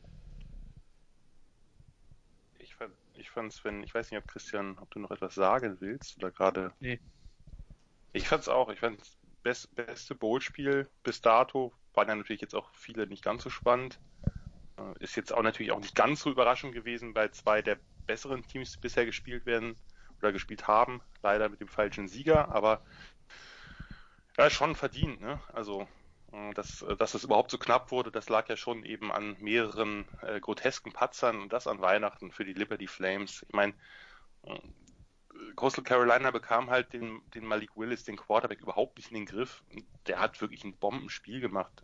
Der, das war ja nicht nur Dual Threat laufen kann, sondern der war als Runner ja wirklich ein unglaublicher Playmaker. Da waren so ein paar, paar Lamar Jackson-artige Läufe bei. Also das war schon sehr beeindruckend. Ich hätte mir natürlich gewünscht, dass die Chanticleers den ein bisschen, bisschen besser tackeln, aber äh, gut, war halt nicht. Und äh, selber hatten sie halt mit ihren Option Runs und mit ihren Option Plays ein bisschen zu wenig Erfolg. So dann, dann musste halt Grayson McCall, der Quarterback, eigentlich alles allein machen. Entweder ist er gelaufen und dann wurden sie relativ passlastig, das kann er durchaus, aber das ist eben nicht ganz die Philosophie des Teams.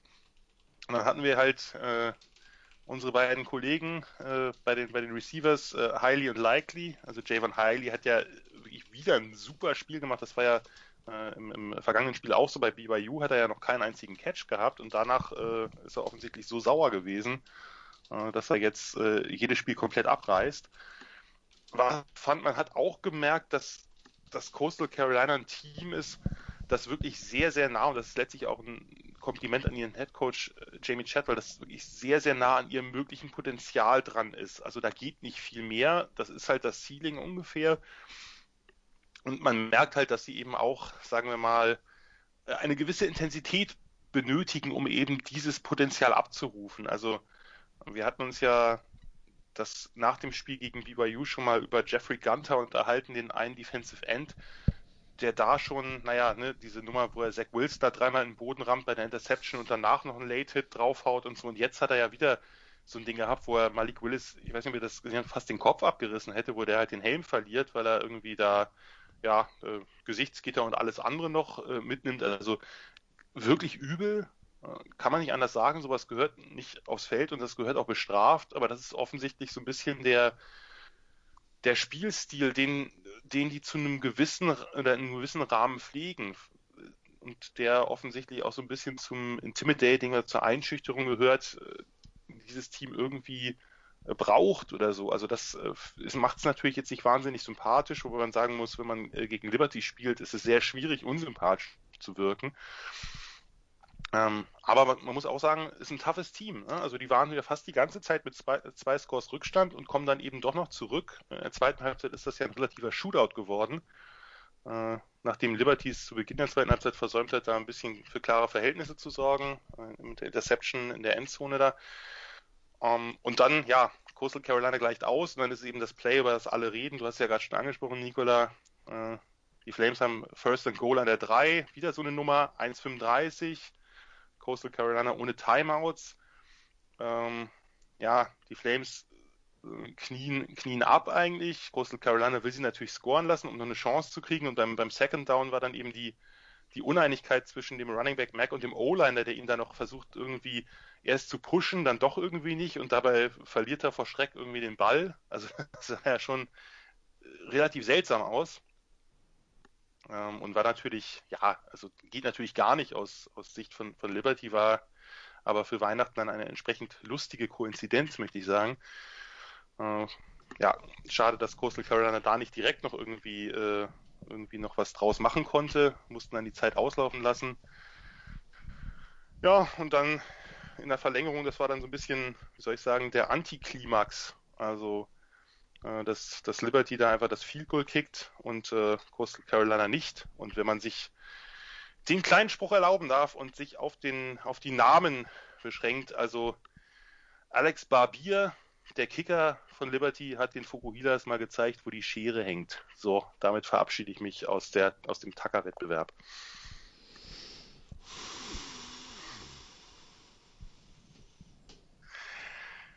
Der ist mir aufgefallen, ich habe ihn extra für diese Sendung aufbewahrt und ihn nicht bei Twitter vergeudet. Ich finde, das ist auch mal ein Lob wert.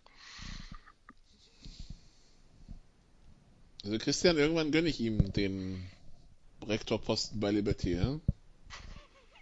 Es wird, es wird verdammt nochmal Zeit. Es, es, wird verdammt nochmal Zeit. Also... Ich habe auch da, da gerade jetzt nichts Intelligentes zu, zu sagen. Das den einen oder anderen erstaunen wird, aber. Den einen oder anderen vielleicht nicht, aber ja. Ja, den anderen vielleicht nicht. Aber. Ja. Lassen wir jetzt doch dabei. Ja, gut. Bevor der Podcast hier in Flammen aufgeht nach diesem Wortspiel, Äh, schauen wir mal, was sonst so los war. Texas San Antonio gegen Louisiana im First Responder Bowl. Äh, Louisiana gewinnt 31 zu 24. Das äh, heißt, äh, die Raging Cajuns bis auf diese eine Niederlage gegen Coastal Carolina ansonsten un, also dann gut durchgekommen, also 10 und 1 insgesamt.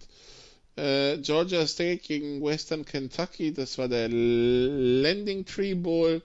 39-21 für Georgia State. Und das war es dann auch mit den Spielen, weil äh, der Independence Bowl wurde gestrichen, der Guaranteed Rate Bowl, was auch immer das war, wurde gestrichen, der Gasparilla Bowl wurde gestrichen, das war der mit Alabama Birmingham, also UAB und äh, am gestrigen Montag hätte stattfinden sollen der Military Bowl, der wurde auch gestrichen, ja.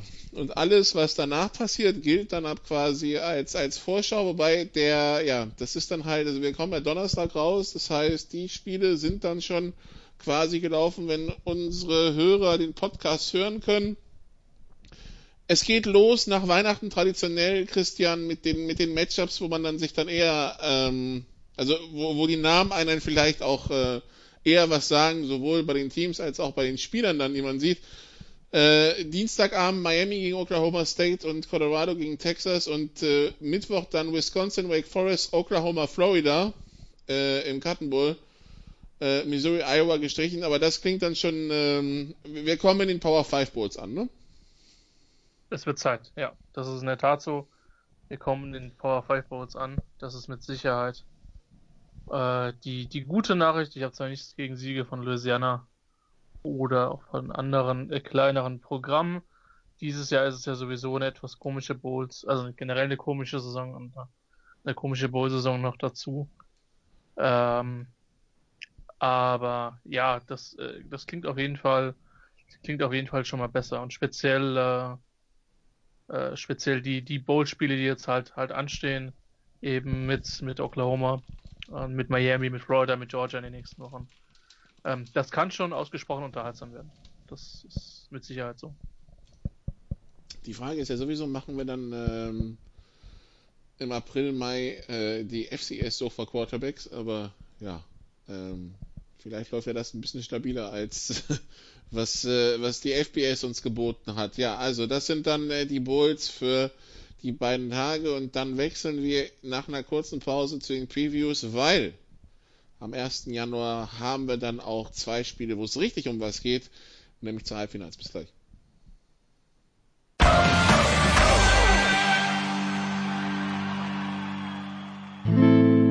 First and 10 around the league.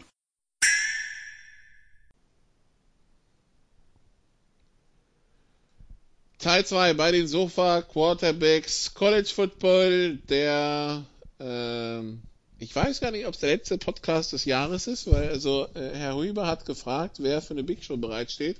Ich habe bisher kein Feedback bekommen, ob irgendwer bereitsteht. Also ich würde bereitstehen, aber ich weiß nicht, ob der Rest auch. Sonst machen Jens und ich alle Themen durch alleine. Das wird vielleicht auch ganz lustig. Ähm, aber nein, Spaß beiseite. Natürlich auch am Silvesterabend wird Football gespielt. Äh, europäischer Zeit 18 Uhr Mississippi State gegen Tulsa. Europäischer Zeit 20 Uhr San Jose State gegen Ball State. Europäischer Zeit 22 Uhr Army gegen West Virginia. Und europäischer Zeit dann im neuen Jahr. Äh, das erste Sportevent quasi für, für das neue Jahr, wenn Sie unbedingt eins brauchen. Ach nee, das wird jetzt gestrichen. TCU gegen Arkansas, äh, genau. Raus, das müssen genau. wir, also müssen wir doch bis am, zum nächsten Tag um 18 Uhr warten. Ja, dann halt nicht. Dann das Silvester mit Army gegen West aber, Virginia ist aber auch eine aber harte wir können Kost. Rein, genau, wir können reinfeiern mit Army. Das ist doch auch nicht schlecht, oder? Boah. Also 2020 gibt echt alles, ne? Also, boah. Also ich, ich, Schöner Abschluss. Ich, also ich, ich habe schon ein paar Bowls gesehen zu Silvester, aber, aber Army West Virginia ist auch so ein neuer Tiefpunkt. Gut. Noch ein tieferer Tiefpunkt fast schon. Ja, äh, schöne Grüße an Herrn Delling und an Herrn Völler. Ähm, ja, puh. Wo, also Mississippi State gegen Tulsa, ähm, äh, wie, wie stellt sich Tulsa's Defense, Jan, gegen diese äußerst abwechslungsreiche Offense von Mississippi State an? Möglicherweise mit Zone Coverage äh, in der Secondary. Also, wer jetzt möchte mich jetzt dann natürlich nicht so aufspielen, aber wäre eine Idee. Äh, wobei man insgesamt natürlich sagen muss, das ist schon auch ganz schön übel, denn ich hatte das, glaube ich, auch, ich sage das jetzt zum dritten oder vierten Mal, dieses, ne, schon, äh, wir hatten das, glaube ich, äh, das letzte Mal schon, dass, dass Tulsa nach einer wirklich hervorragenden Saison in einer wirklich ja sehr, sehr schweren AAC, wo man niemals damit gerechnet hat, dass der Golden Hurricane überhaupt irgendeine Rolle spielt, und dass sie dann äh, ja das, das Championship Game mit auslaufender Uhr knapp gegen das ungeschlagene Cincinnati verlieren und, äh, und ja immer noch äh, zu Recht meiner Meinung nach in den Top 25 gerankt sind. Und was kriegen sie als Belohnung? Ein 3 und 7 Mississippi State. Das, das ist dann eher Golden Shower als Golden Hurricane, ja? Können wir nicht einfach aufhören? Ich meine, nee, ich weiß, es war jetzt echt ein hartes Jahr. Aber ich habe das Gefühl, für dich war es ein bisschen härter als für uns. Oh, Nicola. Äh, den fand ich richtig gut, muss ich sagen. Da. Ja, äh, damit ist, glaube ich, eigentlich auch alles gesagt. Ich ziehe weitere Wortmeldungen und, äh, wie soll ich sagen, Spezifizierungen zu diesem Spiel zurück und sage Golden Shower. Das Ganze in Fort Worth, Texas. Ähm, wie gesagt, Silvesterabend 18 Uhr, Silvesterabend 20 Uhr, San Jose State gegen Ball State in Tucson, Arizona, im, Stadion, im, Stad, im Stadion der Wildcats. Ähm, die gute Nachricht, Christian, für die Zuschauer, die nicht hin können, sie können sich darüber trösten, dass sie dann vielleicht, ähm, also dass sie zumindest mal unbelastet Football sehen können und sich über einen Sieger freuen können vielleicht, weil also wenn sie Arizona-Fans sind, haben sich ja die Jahr weniger gefreut. Das ist in der Tat richtig, ja. Und ich meine, die Cardinals sind gerade noch auf bestem Weg, ihre Playoffs zu versemmeln. Ja, das kommt ja noch dazu. Ich weiß jetzt nicht, äh, wie die Junior College Teams von aus Arizona gespielt haben, aber die haben vermutlich gar nicht gespielt. Vor allen Dingen, ja. weil sie, weil sie quasi das, das Gastteam in Arizona rausgehauen hat, die 49ers, ne? Also. Ja. Ich meine, immerhin, immerhin ein Bowl mit zwei äh, mit zwei äh, Conference Champions. Ähm, nee, es war ja nicht alles schlecht in Arizona, Biden hat gewonnen, ne? Also. Ja. Ja, das ist das Ding. Es war auch, das ist auch eine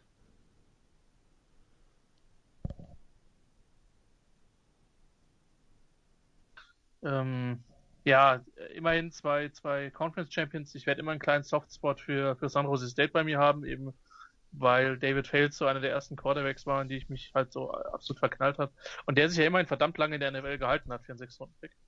Ähm, und äh, das kann schon eine gute Partie werden. Zu, zu Ball State kann ich ehrlicherweise relativ wenig sagen.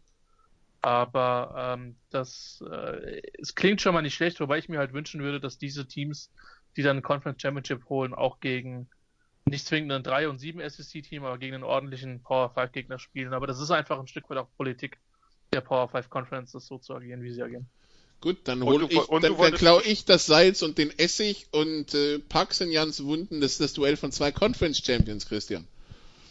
Ja, ich wollte gerade sagen, du wolltest eigentlich sagen, ich würde mir wünschen, und da dachte ich, kommt dann als Nebensatz, dass der eigentlich wahre MAC Conference Champion Buffalo gegen San Jose State spielen würde. Das wäre jetzt wahrscheinlich das Sinnvollste gewesen, aber beim anderen stimme ich ja auch zu.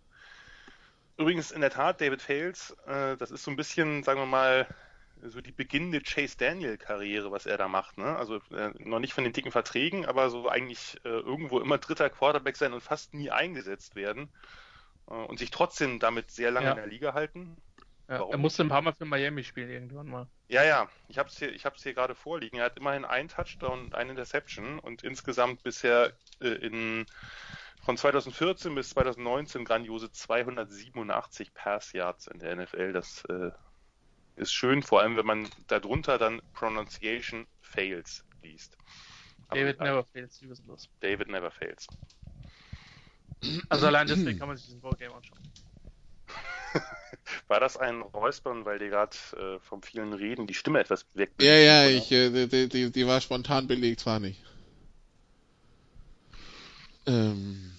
Ja, aber mehr gibt es zu dem Spiel halt auch nicht wirklich zu sagen, außer dass natürlich die heiligen Buffalo Bulls in diesem Spiel hätten stehen sollen. Okay, kannst du das Christliche rausnehmen und einfach nur sagen, die verdienten Sieger oder so, ohne heilig? Wir, wir können ja über David Faith sagen, was wir wollen, ne? Aber äh, mit, mit, der hat damit schon 3,3 Millionen Dollar verdient. Ja. ja, Ja. Mit 287 Pass Yards in der NFL, das ist schon gar nicht so schlecht. Also so äh, hier Dollar pro Yard ist also da da, da zieht er winkend am Herrn Rogers vorbei, ja. Also. Ja, da ist nur noch Chase Daniel vor ihm.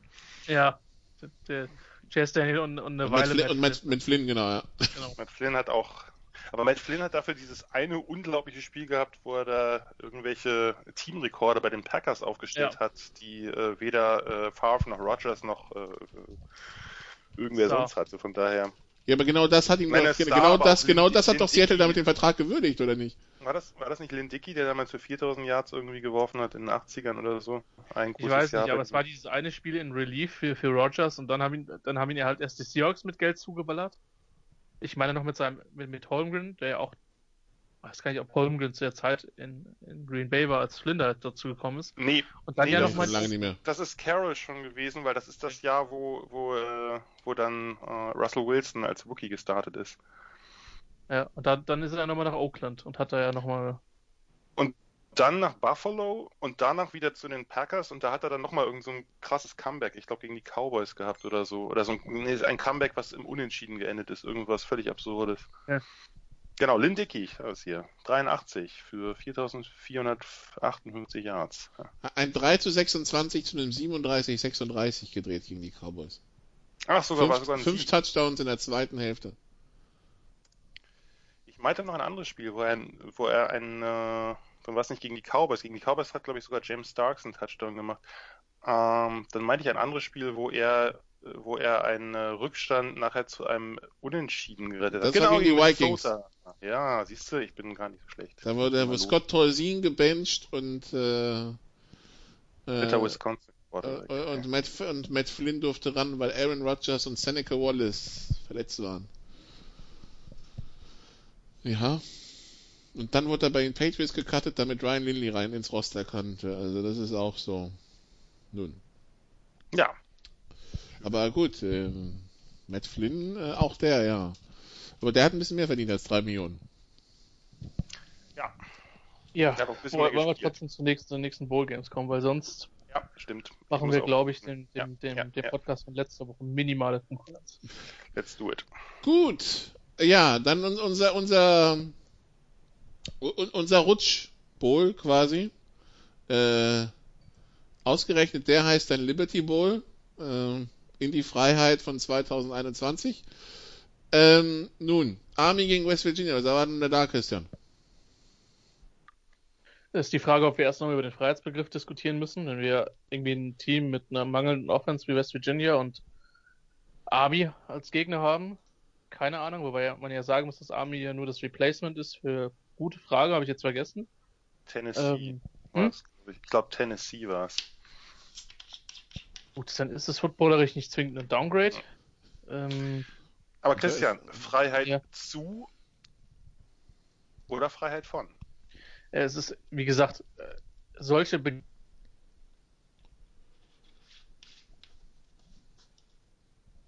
wenn man irgendwann, wenn das wieder möglich ist, auf einer Party eingeladen wird oder im Gesprächskreis oder sonst was und man merkt, da ist jemand, der, der, der redet geistwissenschaftlich, niemals solche Begriffe wie Freiheit oder Identität oder Grenze oder nein, das ist, das hat man dem Abend keinen Spaß.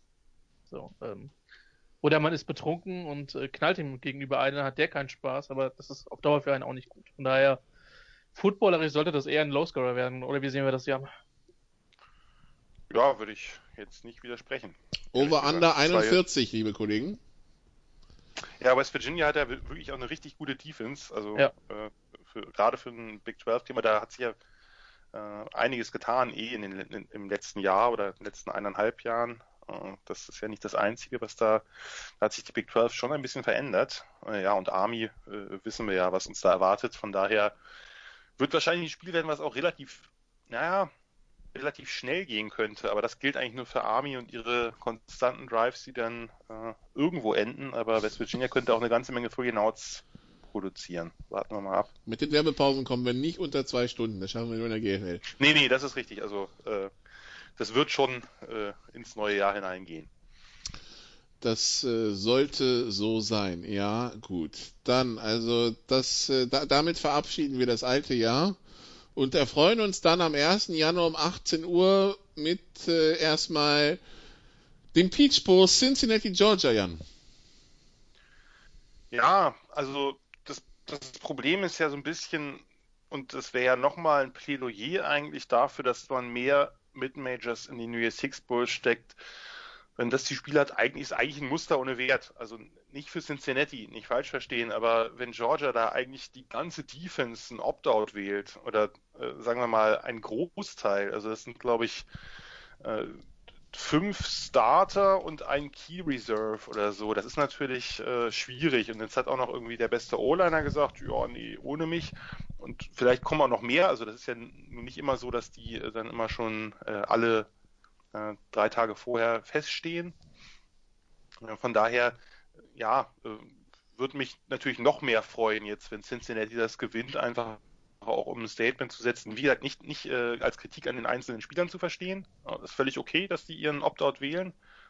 Solange, solange da keine Bezahlung ist, sollte da wirklich jeder an sich denken erstmal. Wenn das an sich denken bedeutet, dass man spielt, freut mich das natürlich, weil ich einfach äh, hochkarätigen Sport sehen will. Bei Georgia, ja, ne, ohne, äh, ohne zwei Pass-Rusher, ohne die halbe Secondary, Ojulari fehlt, kann ich, kann ich verstehen. Der wird relativ hoch in der Draft gehen. Stokes hat ein super Jahr gespielt. Mark Webb hat ein super Jahr gespielt, also die äh, Outside Corner und Slot Corner. Das wird dann, äh, wird dann schon schwierig. Aber darum wäre es eben schön, dass Cincinnati zeigt, dass sie motiviert genug sind, auch ein solches Georgia-Team, was äh, in der Defense eher ein Rumpfteam sein wird, dann eben zu, zu schlagen, weil wenn sie jetzt verlieren, dann wird die, also sozusagen wird das Narrativ wahrscheinlich so lauten, ach, Georgia kann auch, kann auch mit einem B-Team gewinnen. Das ist natürlich bei Bowl Games äh, verkürzt, weil letztlich hängt das natürlich immer auch mit Motivation zusammen. Äh, Bowl Games, finde ich, sind da deutlich weniger aussagekräftig als Out-of-Conference Games innerhalb der regulären Saison. Aber ja, ähm, nimmt, nimmt dem Spiel natürlich eine gewisse Attraktivität. Man wird sehen, dass das, was jetzt spannend ist, ist eigentlich, wie sich JT Daniels ähm, mit seiner Offense, die zumindest bei den Skillplayern aktuell stand jetzt, das mag sich schon äh, wieder ändern, wenn, äh, wenn dieser Podcast rauskommt, stand jetzt in relativer Bestbesetzung antreten wird gegen eben diese hervorragende Secondary von Cincinnati oder insgesamt auch diese hervorragende Defense von Cincinnati. Der Pass Rush ist da auch absolut zu beachten. Ähm, das ist dann deutlich, die deutlich spannendere Konstellation ja, im Grunde genommen kann man aus dem Spiel dann nachher aber nichts, nichts wirklich Bedeutendes ziehen. Also äh, Cincinnati kann sich natürlich dann irgendwie, äh, werden sie glaube ich nicht tun, aller UCF zum National Champion stilisieren, ist auch natürlich ein bisschen andere Ausgangslage, weil Georgia jetzt halt äh, nicht unbedingt den äh, zukünftigen National Champion, wer auch immer es sein wird, geschlagen hat, sondern wenn es Alabama ist, dann haben sie gegen die kassiert. Ähm, ja, und ansonsten ist ein netter Auftakt fürs neue Jahr äh, nochmal noch mal diese hervorragende Defense sehen. Cincinnati hat es absolut verdient, da zu stehen. Äh, kann, man, kann man wirklich nicht, nicht hoch genug loben. Und ich hoffe, dass sie eben dann äh, dieses Spiel auch gewinnen werden. Gut, das also der erste Bowl an Neujahr. Dann wird äh, Double Screen gefragt sein, weil schon um 19 Uhr kommt Northwestern gegen Auburn dazu, Christian. Ähm, ja, Big Ten Finalverlierer gegen durchschnittliches SEC-Team, sagen wir mal. Wird noch Western über dieses SEC-Team rüberwalzen? Ich glaube nicht. Zumal das ja auch nicht zwingend die Strategie von, äh, von äh, Northwestern per se ist, die ja eigentlich mehr so eine splatlastige Offense gespielt haben in den letzten Jahren. Ja, von Auburn überhaupt keine Ahnung, was es da zu erwarten gibt. Ich meine, da haben wir ja den Coaching Change besprochen. Nix. Ist ja alles mit. Hä? Nix. Ach, nix, okay. Ja, gut. Also ich nehme an, der spielt. Ach so, Entschuldigung, ich habe jetzt gerade voll auf meinen Leitungen gesessen. Komplett. äh, das war, hast mich kalt, absolut kalt erwischt. Aber äh, Nikola, du hast mich schon mehrfach angemahnt für Nix-Jokes und jetzt bringst du selbst ein? Ja, lass ihm halt doch auch mal die Freude. Lass ihm die Freude. Das ist doch, das sollten wir, wir sollten doch alle in diesen Zeiten gönnen können. Äh, keine Ahnung, glaube ich auch eher, dass es ein defensiv geprägtes Spiel wird. Ich glaube nicht, dass Northwestern chancenlos ist. Jan. Im Gegenteil. Also ich kann schon mal sagen, fürs Picking nachher Northwestern ist Favorit in dem Spiel laut den, von den Buchmachern. Over under 43,5. Also, aber gut, Northwestern hat uns dies Jahr jetzt auch nicht unbedingt an die Highscoring Games gewöhnt.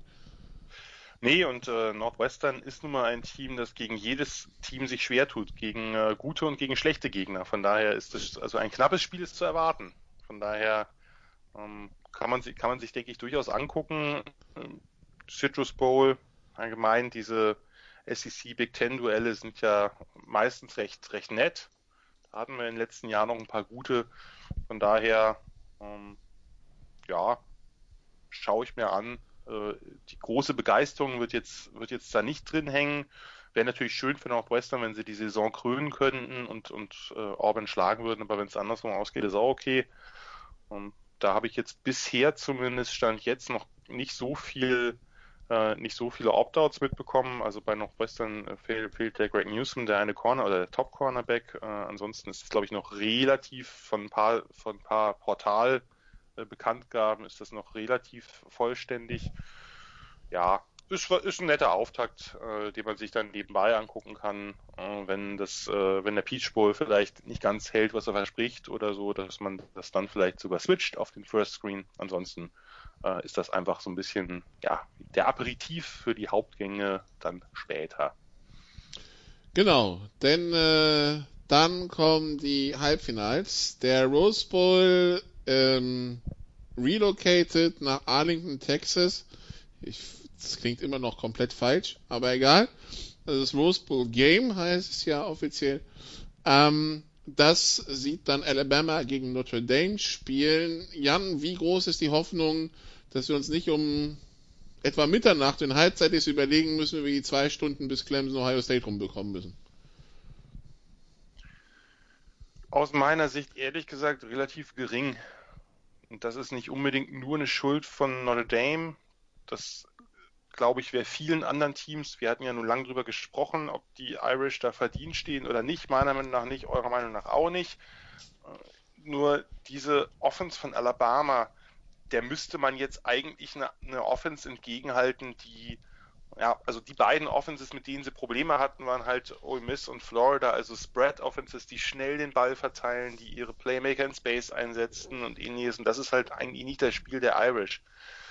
Denn ob man diese, diese Alabama Offense stoppen kann, das erscheint mir doch relativ schwierig. Es sei denn, man ist Brand Venables und hat die Clemson Defense. Also ansonsten kann ich mir einfach gerade nicht wirklich vorstellen, diese Run-Pass-Options, die sie spielen, letztlich, wenn man sich dieses Team anguckt, das aktuell, das gibt eigentlich kein besseres RPO-Team als das aktuelle von Alabama, dass du halt eine, eine Monster O-Line hast, die auch so Mauler-Qualitäten hat, also die wirklich auch Leute aus dem Feld schieben kann, dass du dahinter mit Najee Harris halt einen Back hast, der eben gleichzeitig ein extrem harter Inside-Runner ist, als auch überragende Athletik hat. Den kannst du natürlich auch mal als Receiver aufstellen. Der läuft dann auch eine Receiver-Route, also irgendwas Komplexeres oder so. Äh, und auf der anderen Seite eben für das, für das P im RPO eben mit Devonta Smith, über den müssen wir jetzt nicht mehr reden. Bester Receiver im College, Heisman Frontrunner. Keiner läuft Slants so dynamisch. Keiner kriegt auf so viel, auf so wenig Schritten so viel Separation. Notre Dame hat gezeigt, dass sie RPOs verteidigen können. Das war äh, vor allem in dem Spiel gegen UNC. Da haben sie das ziemlich abgewürgt. Aber gegen diese, allein gegen diese Spieler, dann haben wir ja, müssen, dürfen wir ja Mac Jones nicht vergessen. Der geht natürlich so ein bisschen unter, weil man eben diese zwei Superstars da in Offense hat.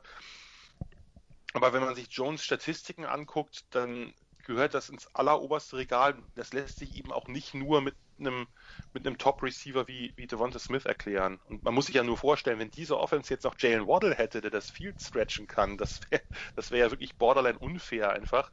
Äh, ist es ja jetzt schon. Aber wenn man jetzt noch, wenn der zweite Star-Receiver jetzt noch da wäre, was, was willst du gegen die denn ausrichten?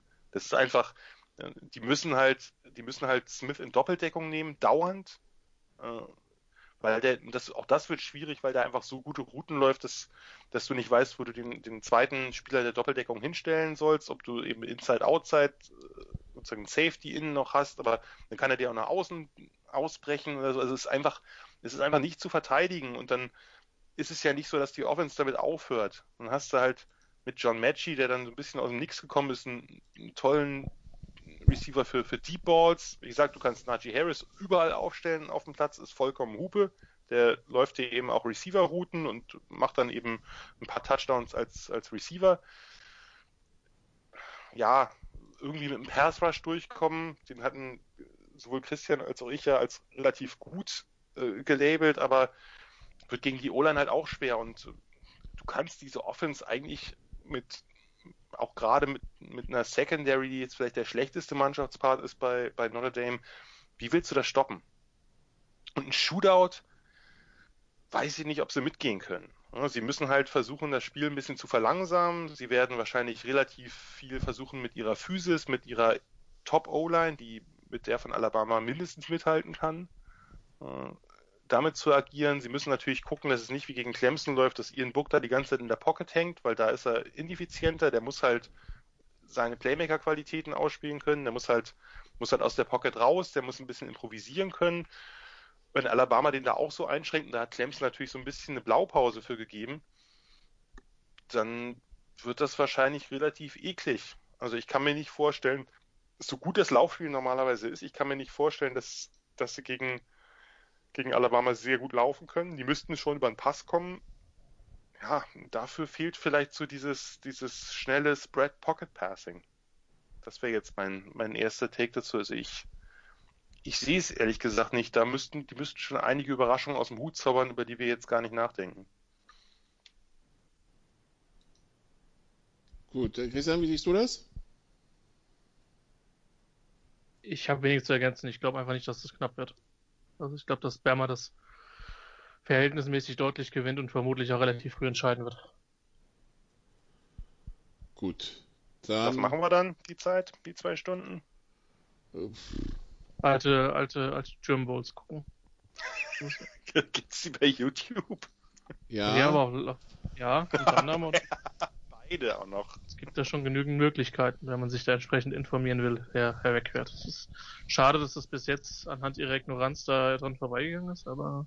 Also ich kann mir so, wer, wer, wer, wer hier German Bowls gucken will, Donnerstag 16 Uhr Sport 1, Zusammenfassung von äh, German Bowl 2018 Frankfurt halt. Ja, es war ein guter, gutes Spiel. Nicht nur, weil mein ganzes Karma an der, äh, an der Seitenlinie dazu beigetragen hat, dass es ein gutes Spiel gewesen ist, aber es war ein gutes Spiel. Ja, also ich meine, dass, dass du als Chargers-Fan dich über diese Field gefreut hast, ist klar. Ja, der Kicker tut mir leid. Ach, das war das Spiel. Das habe ich sogar, ja. da habe ich sogar das Ende gesehen. Der hat irgendwie mehrere Dinger versägt. Ne? Ja. Ja, es war kein, nachdem er vorher in den Playoffs genau, der Held war. Aber Sowohl im Viertelfinale, im Halbfinale der Held gewesen und dann im äh, German Bowl der tragische Held geworden. Kicker manchmal ein brutaler Job, aber der Junge hat noch ein paar Jahre Football vor sich und hat die besten Anlagen, einer der besten Kicker im europäischen Raum zu werden. Oh, so. So hoch. Ja, du, der kann, der hat einen guten Fuß. Also der kann nicht nur aus 30 Yards treffen. Also äh, es gibt, glaube ich, College-Programme, die zumindest von der von der von der Kraft her sich so einen Kicker durchaus wünschen würden. Aber gut die Bulls.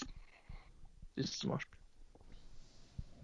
Nun, also um 2 Uhr morgens erwartet uns dann der Sugar Bowl. New Orleans Superdome, äh, Clemson, Ohio State, die 2 gegen die 3, Trevor Lawrence gegen Justin Fields. Äh, natürlich, die Namen sind ja auch vorhin gefallen in Bezug auf den Draft, also auch die Möglichkeit, sich da durchaus was äh, anzuschauen äh, für die Zuhörer. Ähm, ja, also äh, die 10 und 1 Tigers gegen die 6 und 0 Buckeyes, die ähm, sowieso schon, also ich werde persönlich dafür sorgen, dass die alle mit einem fetten Sternchen mit Edding auf dem Trikot auflaufen, aber äh, das ist dann für dieses eine Spiel irrelevant. Ähm, der Buswini hat ja Ohio State in seinem persönlichen Ranking auf 11 gerankt und äh, nachdem er dazu gefragt wurde, befragt wurde, hat er noch gesagt, ja, also es ist jetzt nicht so, dass ich glaube, dass sie ein schlechtes Team sind, aber also äh, wir haben elf Spiele gespielt und die sechs und dementsprechend, ja, ähm, mal gucken, wie viel Beef das gibt, aber äh, ja, Clemson gegen Ohio State, ähm, kennen wir schon, Christian, ne? kennen wir schon und sind für Ohio State nicht zwingend angenehme Erfahrungen gewesen. Das eine war dieses Beatdown-Halbfinale, was gefühlt schon zur Pause durch war. Und letztes Jahr vermutlich eines der Top 20 College-Spiele, die ich je gesehen habe. Ähm, was Ohio State dann durch eine, ja, de facto Misskommunikation zwischen Receiver und Quarterback dann verliert. Ähm, was auch hin und her gegangen ist, ganz viele krasse Momente hatte. Also ein faszinierendes Spiel und jetzt, ach, ich will jetzt schon wieder nicht so viel Wasser in den Wein gießen. Ähm, aber ich glaube tatsächlich, dass die BCS dieses Jahr äh, tatsächlich äh, das richtige Endspiel produziert hätte. Und Notre Dame, bei aller Kritik, ist ja kein schlechtes Footballteam. Ja, die haben gegen North Carolina äh, in der zweiten Halbzeit äh, die komplett die Tür vor der Nase zugehauen, etc. Das ist wirklich keine schlechte Mannschaft. Aber die sind von Clemson an die Wand gespielt worden. Wenn Clemson an dem Tag 50 oder 60 hätte scoren wollen, die hätten sie gescored. Hätten sie. Bin ich überzeugt. Ja, mit 10 oder 15 Gegenpunkten. Von daher, Justin Fields braucht einen guten Tag. Die Defense braucht einen guten Tag. Es braucht Druck auf Lawrence. Ähm, ich sehe Clemson relativ klar vorne. Also man möge mich Lügen strafen, aber ich würde mir wünschen, dass es ein knappes Spiel wird. Ja, ich sehe es aktuell tatsächlich nicht so eng. Jan, siehst du es anders? Nee, ehrlich gesagt nicht. Also, das, ich, ich bleibe dabei, im letzten Halbfinale hatte Ohio State es eigentlich verdient zu gewinnen waren das bessere Stimme ich dir zu. Stimme ich dir zu, ja. Sie waren es, sie haben viel liegen lassen in der ersten Halbzeit in der Red Zone, dann gab es diesen, diesen uh, Scoop and Score, der dann doch zum Incomplete Pass gemacht wurde und so. Also das war ja wirklich, waren ja, da sind einfach alle knappen Entscheidungen letztlich gegen die Buckeyes gegangen. Das war jetzt kein alles andere als ein verschobenes Spiel, es war einfach unglücklich. Es war einfach, waren da viele, viele enge Plays und die sind fast alle gegen, gegen die Buckeyes gelaufen, dann eben die Krönung, diese, diese Misskommunikation, wo, wo Laue die Route da abbricht, warum auch immer. Ähm, ja, das ist, das ist einfach wirklich eine, eine ganz bittere Niederlage. Da kann ich, äh, kann ich Julian oder jeden, jeden Buckeyes-Fan verstehen, dass, dass einem das noch ziemlich lange im Magen äh, rumhängt.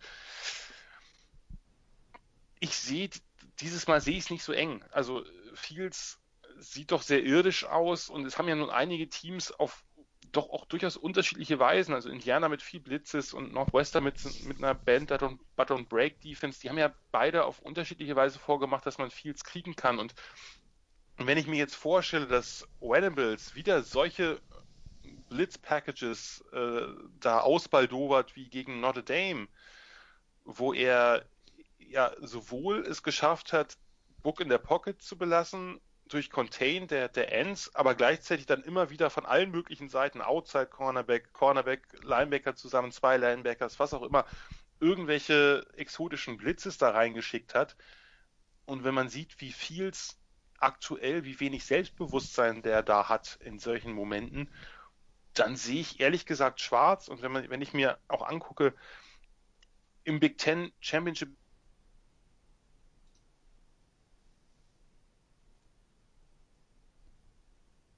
Zumindest in diesem Spiel nicht. Also man hat natürlich mit Trey Sermon einen Running Back gehabt, der so ein Once-in-a-Lifetime-Spiel hatte. Okay, klar. Aber ich hatte den Eindruck, dass er ihn wirklich auch auf, auf Teufel komm raus nicht mehr werfen lassen will.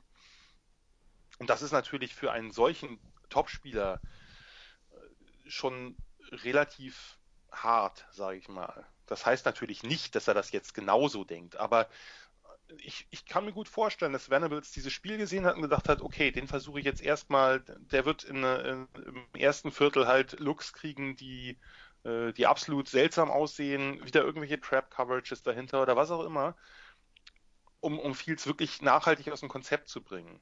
Denn das war etwas, was im ersten Spiel, also vor einem Jahr nicht der Fall war. Da war Fields schon ein, ein sehr, sehr starker Quarterback und es gibt sicherlich auch gute Argumente zu sagen, dass er als Passer in dem Spiel besser war als Trevor Lawrence.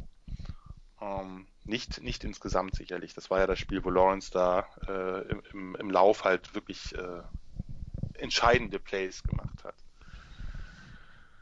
Ich sehe es daher auch nicht wirklich so. Also dieses das Matchup Ohio State Offense gegen gegen Clemson Defense kann ich mir schon vorstellen, dass, dass äh, die Clemson Defense, die auch deutlich besser ist als im letzten Jahr, das muss man, sollte man vielleicht dazu sagen insgesamt, äh, trotz, trotz der Abgänge von Isaiah Simmons und Co. Also ich, äh, gerade in der Front äh, sieht das für mich deutlich, äh, deutlich runder aus. Da muss Venables nicht so oft unfreiwillig in Dime Packages gehen, weil die Line nicht stimmt, sondern da sind halt, das sind jung, aber da sind ein paar sehr talentierte Leute bei das, das Matchup sehe ich schon auf Seiten von Clemson. Und auf der anderen Seite, äh, Clemsons Offense ist jetzt keine, keine Offense, die dich mit unfassbar krassen schematischen Tricks schlägt, aber die schlägt dich einfach durch Execution und durch halt, ich meine, wenn man Trevor Lawrence hat und, und Travis Etienne im Backfield und mit denen Zone Read spielt äh, und dann natürlich noch, noch ein paar gute Receiver, nicht so gute natürlich wie letztes Jahr. Das, äh, nur das, da macht Trevor Lawrence halt einiges von wett. Die O-Line ist vielleicht auch nicht ganz so stark wie, wie in den vergangenen Jahren.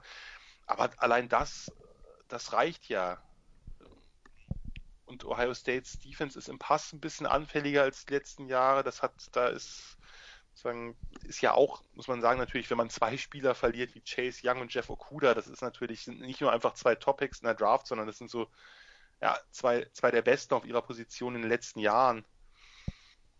Äh, ich, ich sehe es einfach nicht. Ich würde mir natürlich ein spannendes Spiel äh, wünschen. Ich würde im Gegensatz zu sonst dieses Jahr dann doch eher Clemson die Daumen drücken, obwohl mir das bei Swinney ja wirklich schwer fällt. Aber Ohio State nach diesem ganzen Hickhack in der Big Ten muss ich nicht unbedingt im National Championship Game sehen.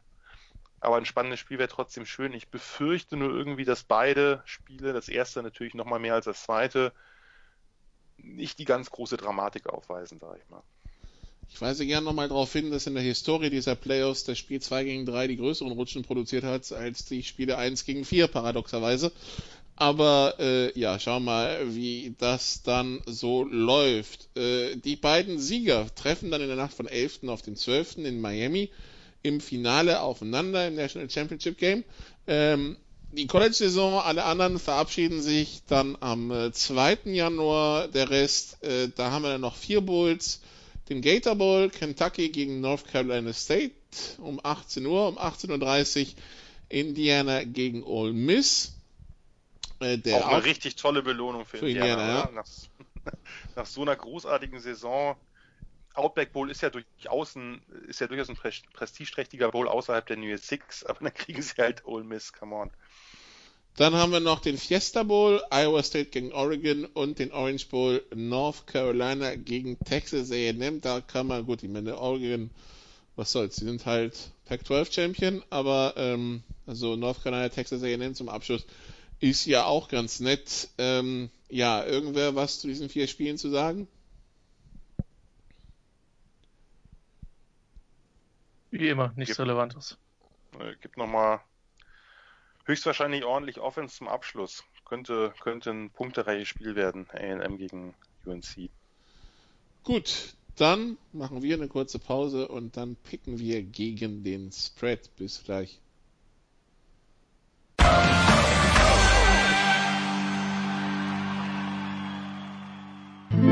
Bringing it home, der 4-Minute-Drill.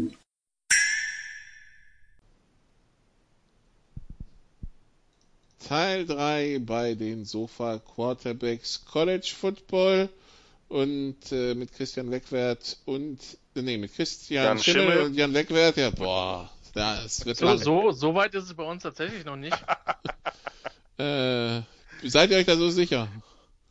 Ausgesprochen, ja, dafür ist zu viel physische Distanz zwischen uns. Das ist ja kein Hindernis, aber ähm, was ist mit der emotionalen Distanz? Ach, ich würde mir gerne diese pastorale Stimme auch angewöhnen, aber irgendwie kriege ich nicht ja, so hin. Ja, das kriegen wir über den Sommer hin.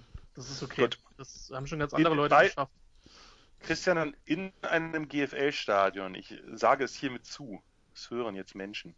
Das letzte Mal, als du das zugesagt hast, ist uns die Saison ausgefallen wegen so einem komischen Virus. Ja, also. ja genau. Also Vorsicht. Also wir wissen, wer schuld ist, Nikola. Das ist gut. Der, ja? Die Menschen brauchen immer einen Schuldigen ist nur ein bisschen schade, dass wir von gewissen christlichen Traditionen der Bestrafung mittlerweile absehen, aber gut. Jeder nur ein Kreuz. Gut, dann. Das habe ich nicht gemeint, aber. Achso. Ähm, dann Kommen wir das, zu den Picks. Äh, Gibst du eigentlich mit oder lässt, überlässt du das mal wieder uns? Nee, das, das, das, überlasse ich brav euch. Wir fangen auch mit den Bulls an, die, die zwischen Aufnahme und äh, Ausstrahlung. Ach, äh, wir auch noch. Ja. Hier, Oklahoma, Oklahoma State gegen Miami, Jan. Oklahoma State mit 1. Oklahoma State mit mehr als 1. Das, was Miami da äh, in der Defense gegen UNC abgeliefert hat, das wird sich zumindest, also das muss sich in irgendeiner Form fortsetzen. Das ist jetzt kein Zufall gewesen. Von daher Oklahoma State gewinnt. Miami, wo Derek King, der Quarterback, gesagt hat, er kommt zurück. Gute Entscheidung. Was eine Riesenüberraschung ist, meiner Meinung nach. Also hätte ich nie mit gerechnet. Äh, und ich glaube, die Saison, die er jetzt gespielt hat, hätte durchaus auch dafür gereicht. Man weiß ja, was er kann, man kennt seine Limitationen, gerade seine physischen. Äh, ich hätte mir durchaus vorgestellt, dass er, dass er jetzt äh, in die Draft geht, weil an manchen Sachen kann er halt einfach nichts ändern. Aber ist natürlich ein super, super Get, möchte man sagen, oder ein super Erfolg für Miami, gerade mit ihrem neuen OC, mit dem Lashley, der ja da auch eine schöne Offense für, für King kreiert hat. Im zweiten Jahr dürfte das nochmal ein bisschen besser werden. Und man hört ja auch gerüchteweise, dass Brevin Jordan, ihr, ihr Star-Titan, der auch so ein äh, Borderline-Erstrundenkandidat ist, dass der auch überlegt, zurückzukommen. Und dann, äh, ja, hätten wir zumindest in der Offense äh, doch einige schöne Bausteine zusammen wenn die Defense sich nochmal so präsentiert wie gegen UNC, dann äh, reicht sie natürlich auch nicht mal gegen, äh, weiß ich nicht, Louisiana Monroe oder so. Naja, oder du gewinnst jedes Spiel 70, 60. Auch möglich. Wäre auch wär mal was anderes. Big, Big 12 in der ACC. Basketballergebnisse im Football. Gut, äh, Texas, Colorado, Christian, Texas mit 7,5. Ich kann Colorado nicht einschätzen. Ich glaube aber, dass sie es knapper halten werden als, äh, als 7,5. Also Texas gewinnt, aber Texas gewinnt nur mit Field Goal. Wisconsin, Wake Forest, Wisconsin mit 9,5, äh, Jan? Neuneinhalb, das heißt, sie müssten auch entsprechend viele Punkte machen. Guck dir mal an, was Wisconsin da drei Spiele lang, äh, oder sagen wir auch, die, wir können auch das letzte Spiel mit der Overtime mit 20 Punkten dazu nehmen. Also äh, neuneinhalb finde ich schon gewagt. Ich würde sagen, nein. Ja, ein 10 zu 0 reicht. Ja, nee, nee, nee, nee. Also, äh, das heißt, bei Over-Under von 51,5 nimmst du auf jeden Fall das Under, ja? Ich würde das Under nehmen, ja. ja. Gut. Christian, Oklahoma gegen Florida. Oklahoma mit 3. Nehmen das Over? 69. Ey, das ist niedrig angesetzt. äh, Florida gewinnt das Spiel. Gut. Florida fehlt halt die halbe Offense oder eigentlich die ganze. Aber das, äh, darum würde ich auch fast das andere nehmen. Wenn, also es sei denn, sagen wir mal so, wenn Kyle Trask jetzt ohne alle Receiver und, und Pitch ja. den Titan nochmal, also wenn er so viel auflegt, dann gehört er auch in die Diskussion um hohe Picks rein. Also wenn er jetzt irgendwie mit dem, mit dem B-Team da Oklahoma, die jetzt die letzten Wochen gar nicht so eine schlechte Defense haben und auch einen richtig guten Pass Rush, wenn er die schreddert, dann. Äh... Ja, das, das, stimmt. Mit den Ausfällen, das, da hast du recht. Müssen die Sooners der Favorit sein. Aber ich ändere meinen Pick Na, jetzt nicht mehr, weil ich. Nee, nee, nee, muss, weiß man ja auch nicht. Es ist, es ist ja auch einfach. Äh, Bowls kann man wirklich recht schwer tippen, finde ich. Jan, dann Tulsa gegen Mississippi State, Tulsa mit zweieinhalb.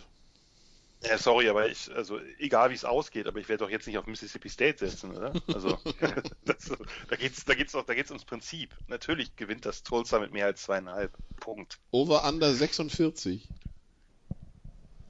Da geht man davon aus, dass Tulsas Defense ja wirklich auch sehr opportunistisch ist. Vielleicht diese ja sehr äh, Kurzpassspiel beruhende Offense abwirkt.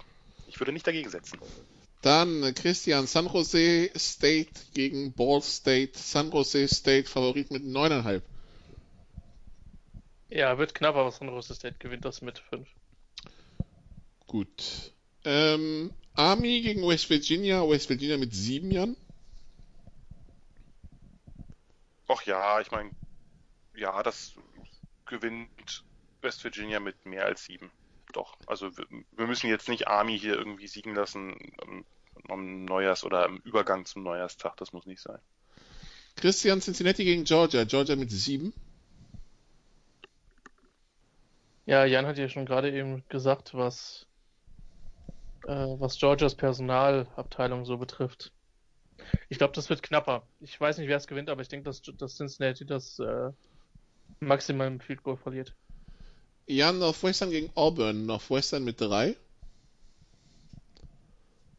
Das ist jetzt, wäre jetzt irgendwie so mein Tipp gewesen. Also, ähm, hm. Northwestern mit 4. Oh. Äh, Ziehe ich mich aus der Affäre. Christian, Alabama gegen Notre Dame. Alabama mit 19,5. ich würde ja echt sagen, ich erwarte ein knappes Spiel, aber Alabama mit 30. Uh. uh. Ja, sagen wir, sagen, wir, sagen wir 28, das sind vier also, Wir müssen schon uns nach dem ersten Quarter überlegen, was wir machen bis 2 Uhr morgens. Okay, ja, gut.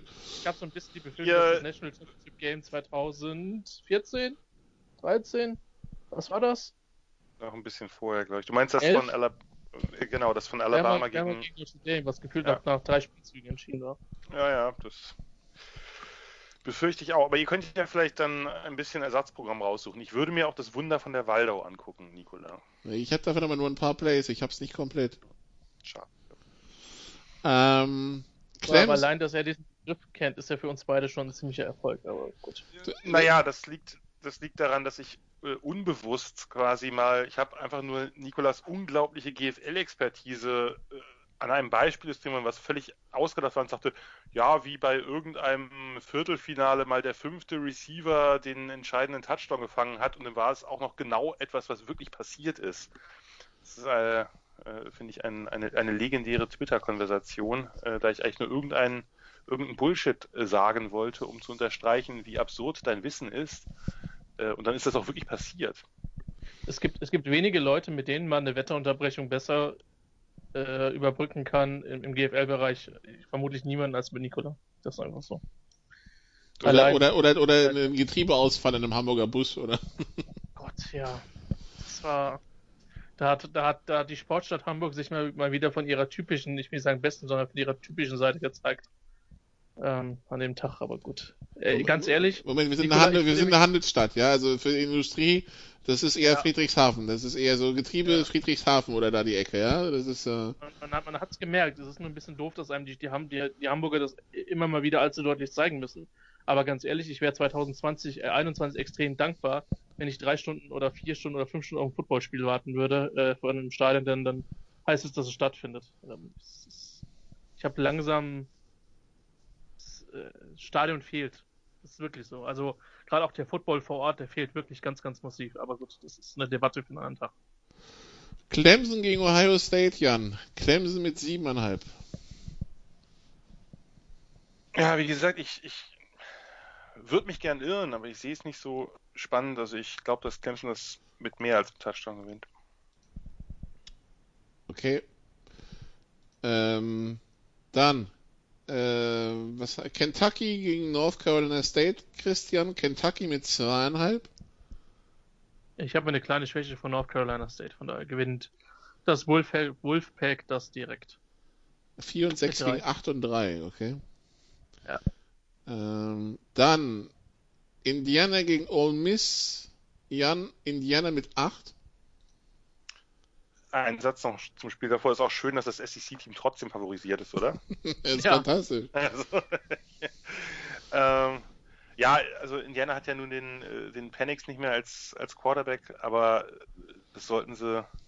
Ah, ich hoffe, es wäre es wär so unglücklich, wenn die irgendwie mit, mit der Offense von Ole Miss, die ja durchaus recht explosiv ist, nicht klarkommen würden. Ich hoffe, sie gewinnen. Ich sage, sie gewinnen es mit sieben. Also äh, ich nehme die Punkte. Iowa State gegen Oregon, Christian. Iowa State mit 4. Ist halt die Frage, wer bei Oregon spielt. Äh, ich würde es Iowa State gönnen, deswegen kommen Iowa State mit einem. Sie covern nicht, aber sie müssen spielen. Texas A&M gegen North Carolina. Jan, Texas A&M mit 7,5. zwar eigentlich keine Sympathien für ANM, aber ich würde es ihnen irgendwie nach dieser das Saison. Das ist nicht gönnen. die Frage. Nein, nein, lass mich doch eine, eine, kleine, eine kleine Einleitung vorweg schicken. Ich sehe es aber irgendwie doch eher, obwohl bei UNC fehlen natürlich die ganzen Offensive Playmaker. Nee, dann bleibe ich doch bei Texas A&M und äh, sag, sie gewinnen höher als, äh, was war das? Sieben, was hast du Siebeneinhalb. Gesagt? Siebeneinhalb.